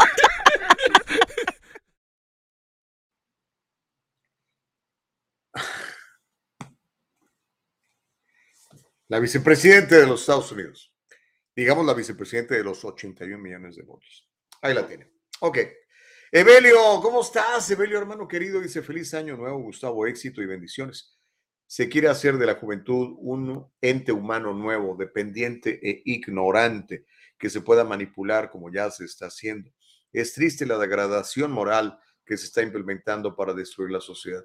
Estoy de acuerdo contigo, mi querido Evelio Valente Díaz pero creo que hay gente que ya se está dando cuenta. No sé si son muchos, pero algunos. Igual, ¿cuántos necesitó, necesitó Gedeón? Nada más 300. No, no, yo creo que no se necesitan tantos. ¿eh? Eso sí, se necesita gente dispuesta a exponer la, la realidad sin miedo a la cancelación, sin miedo a quedarse sin chamba y cosas de estas, ¿no? Abraham Lugo dice, a Kamala a todos se le van a reír. Es muy risueña. Es muy risueña. Miriam Santoyo dice, no, hagamos algo. Pronunciémonos, hermanos en Cristo, defensores de las familias y de la vida desde su concepción, dice Miriam Santoyo. Pues sí, pero pues, ¿quién, quién lo dijo? Eh, Barack Obama, ¿no? Elections have consequences, dijo. Las elecciones tienen consecuencias, así que, pues ahí tienen. Mientras tanto, oiga, eh, y, yo creo que con eso vamos a terminar y, mañana le seguimos con más de California. El, el éxodo de California es, es, real. Mire, le voy a contar. California es fantástica. A mí me encanta California. Quiero confesarle eso. California me encanta. Cuando yo llegué a esta tierra hace ya casi 35 años, dije yo, qué bonito California. Playas, montañas, desierto, empresas y todo esto. Pero cuando yo llegué a California teníamos un gobernador que se llamaba George Mason, conservador. No muy conservador, pero conservador. Algo conservador. No tan conservador como, como eh, su antecesor, como este, ¿cómo se llama? El, el presidente ah, Ronald Reagan. Pero conservador. Tenemos un alcalde demócrata, pero no demócrata como, como la señora esta que tienen ahora, la socialista Karen Bass. Tenemos a Tom Bradley, un, un demócrata que hoy, hoy, hoy sería considerado un conservador más, un bigot, un homofóbico y cosas de esas. Y su propio partido le negó la posibilidad de ser gobernador por ser negro. ¿no? Entonces, era muy distinto, era muy distinto. Pero hoy le puedo contar eso, que son datos de la Oficina del Censo. La Oficina del Censo de los Estados Unidos informó que 300 mil personas abandonaron California. Dirá usted, ah, no son muchas. Pues no, no son muchas. Pero 300 mil personas son 300 mil personas. ¿verdad? 300 mil personas se fueron de, de California el año pasado más que cualquier otro estado, en medio de un lento aumento general de la población de Estados Unidos, a medida que el país se recuperaba del encierro por la pandemia. Las estimaciones cubren el periodo de julio del 2021 a julio del 2022, es decir, estos 300 mil que se fueron no, no están contabilizados después de julio, es decir, la gente que se fue en agosto, septiembre, octubre, noviembre, diciembre, no está contabilizada. Será hasta el próximo año cuando sepamos esto. Fue la tercera disminución anual consecutiva para California. Esto fue señalado por el periódico de izquierda, pues casi todos los periódicos son de izquierda, en California igual, en California más, el Sacramento B, ¿ok? Por si lo quiere eh, revisar y asegurarse que Estoy diciéndole lo que dice el periódico. Es la tercera disminución anual consecutiva para California, la tercera disminución, disminución, disminución anual consecutiva. ¿okay? En el 2020 pasó lo mismo, en el 2019 pasó lo mismo. Fue la tercera disminución anual consecutiva para California, de acuerdo al periódico El Sacramento Bee, aunque los nacimientos superaron en número a las muertes. Qué bueno. La población de Estados Unidos creció alrededor de 1.300 millones de personas, en gran parte gracias a la llegada de más de un millón de inmigrantes. ¿Cuánto? Un millón. Uno de los personajes que abandonó California, junto con varias de sus empresas, es el multibillonario Elon Musk. De hecho, aquí en ese video que vamos a ver, yo creo que con eso terminamos, Nicole. Elon Musk explica por qué se va de California y por qué prefiere Texas, a pesar de que California tiene un clima más bonito. Texas tiene playas, pero pues, no tan bonitas como Venice Beach. Bueno, quite usted a todos los indigentes y se ve bonito. Aquí usted todas las agujas hipodérmicas, la popó en las calles y se ve bonito. Aquí está el señor Elon Musk diciendo por qué sus empresas se las lleva de California a Texas. Venga. I think it's incredibly important that government focus on incenting the outcome, not the path. Tesla and SpaceX obviously have massive operations in, in California. In fact, it's worth noting that Tesla is the last car company still manufacturing cars in California. Uh, SpaceX is the large, the last aerospace company still doing significant uh, manufacturing in California. So there used to be over a dozen car plants in California, and California used to be the center of aerospace manufacturing. My companies are the last two left. I want to emphasize. So that's a very important point to make. Um, for myself, yes, I, I, I have moved to Texas. When you think of Texas industry, you think of oil and beef. But the reality is, Texas has as many Fortune 500 companies based there as California and has an incredibly robust high tech and startup sector. Texas innovates, and when it comes to high tech, you look at Austin, for example, where high tech companies are moving in like crazy, venture capital companies are moving in like crazy, and hopefully you have hundreds or thousands of small businesses being formed to take on the next big business and the next big business, and it's that creative destruction that drives the economy forward, that innovates. That's what creates opportunities. That's where new jobs come from. That's why young people are moving to Texas because Texas is where the jobs are. Texas is where you can make a future and, and, and, and, and provide for your family.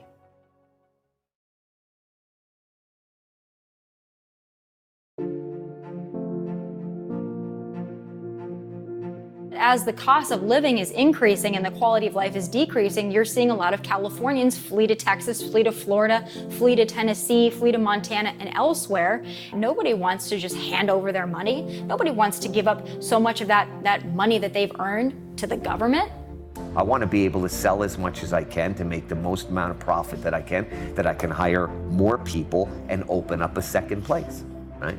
But sometimes I don't think I don't think I would open a second place here. Maybe that would be in a, in a different state. The divergent paths that these two states have taken are purely a result of the political choices that they have made. The disastrous results of California's progressive ideology stand in stark contrast to the Lone Star State's conservative policies that have led to the Texas miracle. ¿Cómo vio esa estadística, eh? 6 millones de personas en los últimos 10 años han abandonado California. 600 mil de ellas se fueron a Texas. Órale. Mire, yo he estado en Texas. Me gusta Texas. Pero hace mucho calor. Estuve en Dallas el año pasado en el verano. Ay, Dios mío, 110 grados de temperatura. Muy complicado. Muy, pero Dallas es una gran ciudad. Muy, muy, muy bien organizada la ciudad, la verdad. California tiene la ventaja del clima. Y eso es algo que pues ningún estado puede competir con California en ese sentido. Pero si estos señores políticos de izquierda siguen aplicando estas políticas, pues más gente se va a ir de California. Y sobre todo empresas que, que proveen de empleos a la gente y que pagan impuestos. Y ese es un problema, creo yo, ¿no? Evelio, Dice Gustavo, personas con tu valentía y honestidad son quienes pueden hacer la diferencia hablando de todos estos temas con imparcialidad y veracidad. Gracias por ello, dice Evelio. Pues siento que es mi deber, hermano. ¿okay? Yo creo que Dios tiene grandes planes para cada uno de nosotros y que estamos el día de hoy en este, en este lugar, en este tiempo, por una razón. No creo que estamos aquí de chiripa o de casualidad. Entonces, si Dios nos ha puesto aquí, pues hay que, hay que hacer lo mejor de lo, hay, que hacer lo mejor que podamos con todos los recursos que Dios nos ha puesto a nuestro alcance. Y conseguir nuevos recursos y adquirir nuevas habilidades para poder servir más a la gente. Creo yo eso, Evelio. Dice Abraham Lugo, vámonos a otro país. Dice, esos, uh, ¿qué dice? 300 mil son solo los que se mudaron a otros estados sin contar los que se fueron a vivir fuera de Estados Unidos a otro país, dice Abraham Lugo. Pues ahora con todo este asunto de la tecnología, ya mucha gente puede trabajar desde cualquier parte del mundo, ¿no? literal. Y si tu empresa te da esa posibilidad, pues dices, ah, caray, voy a ganar lo mismo y voy a tener eh, menos gastos, pues me voy.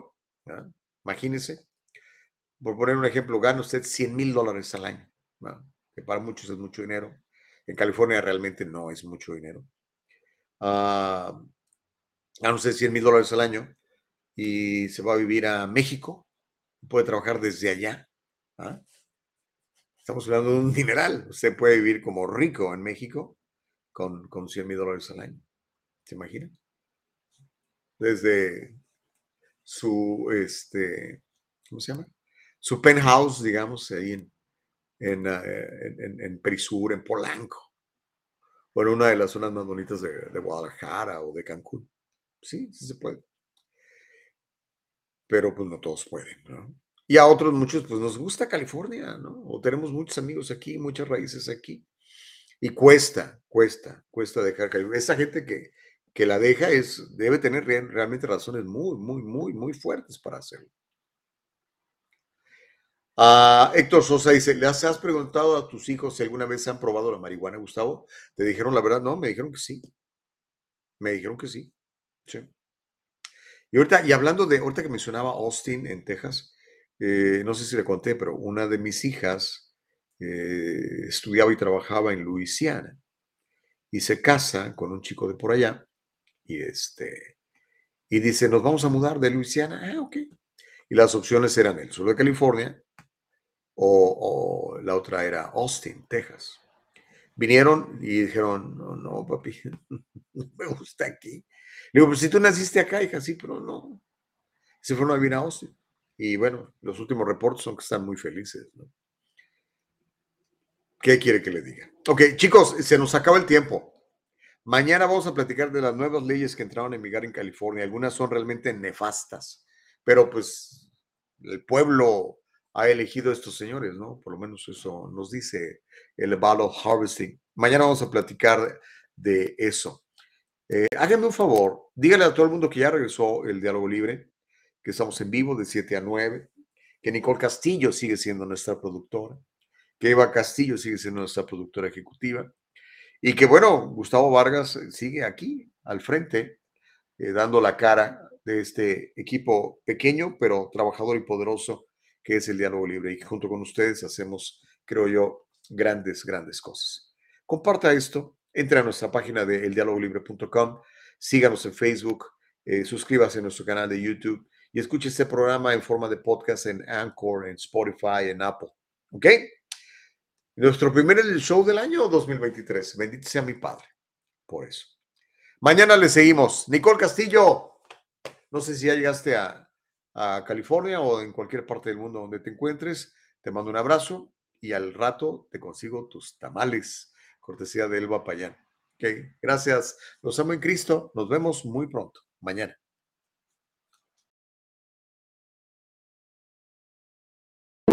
Diálogo libre está en vivo desde Facebook y YouTube.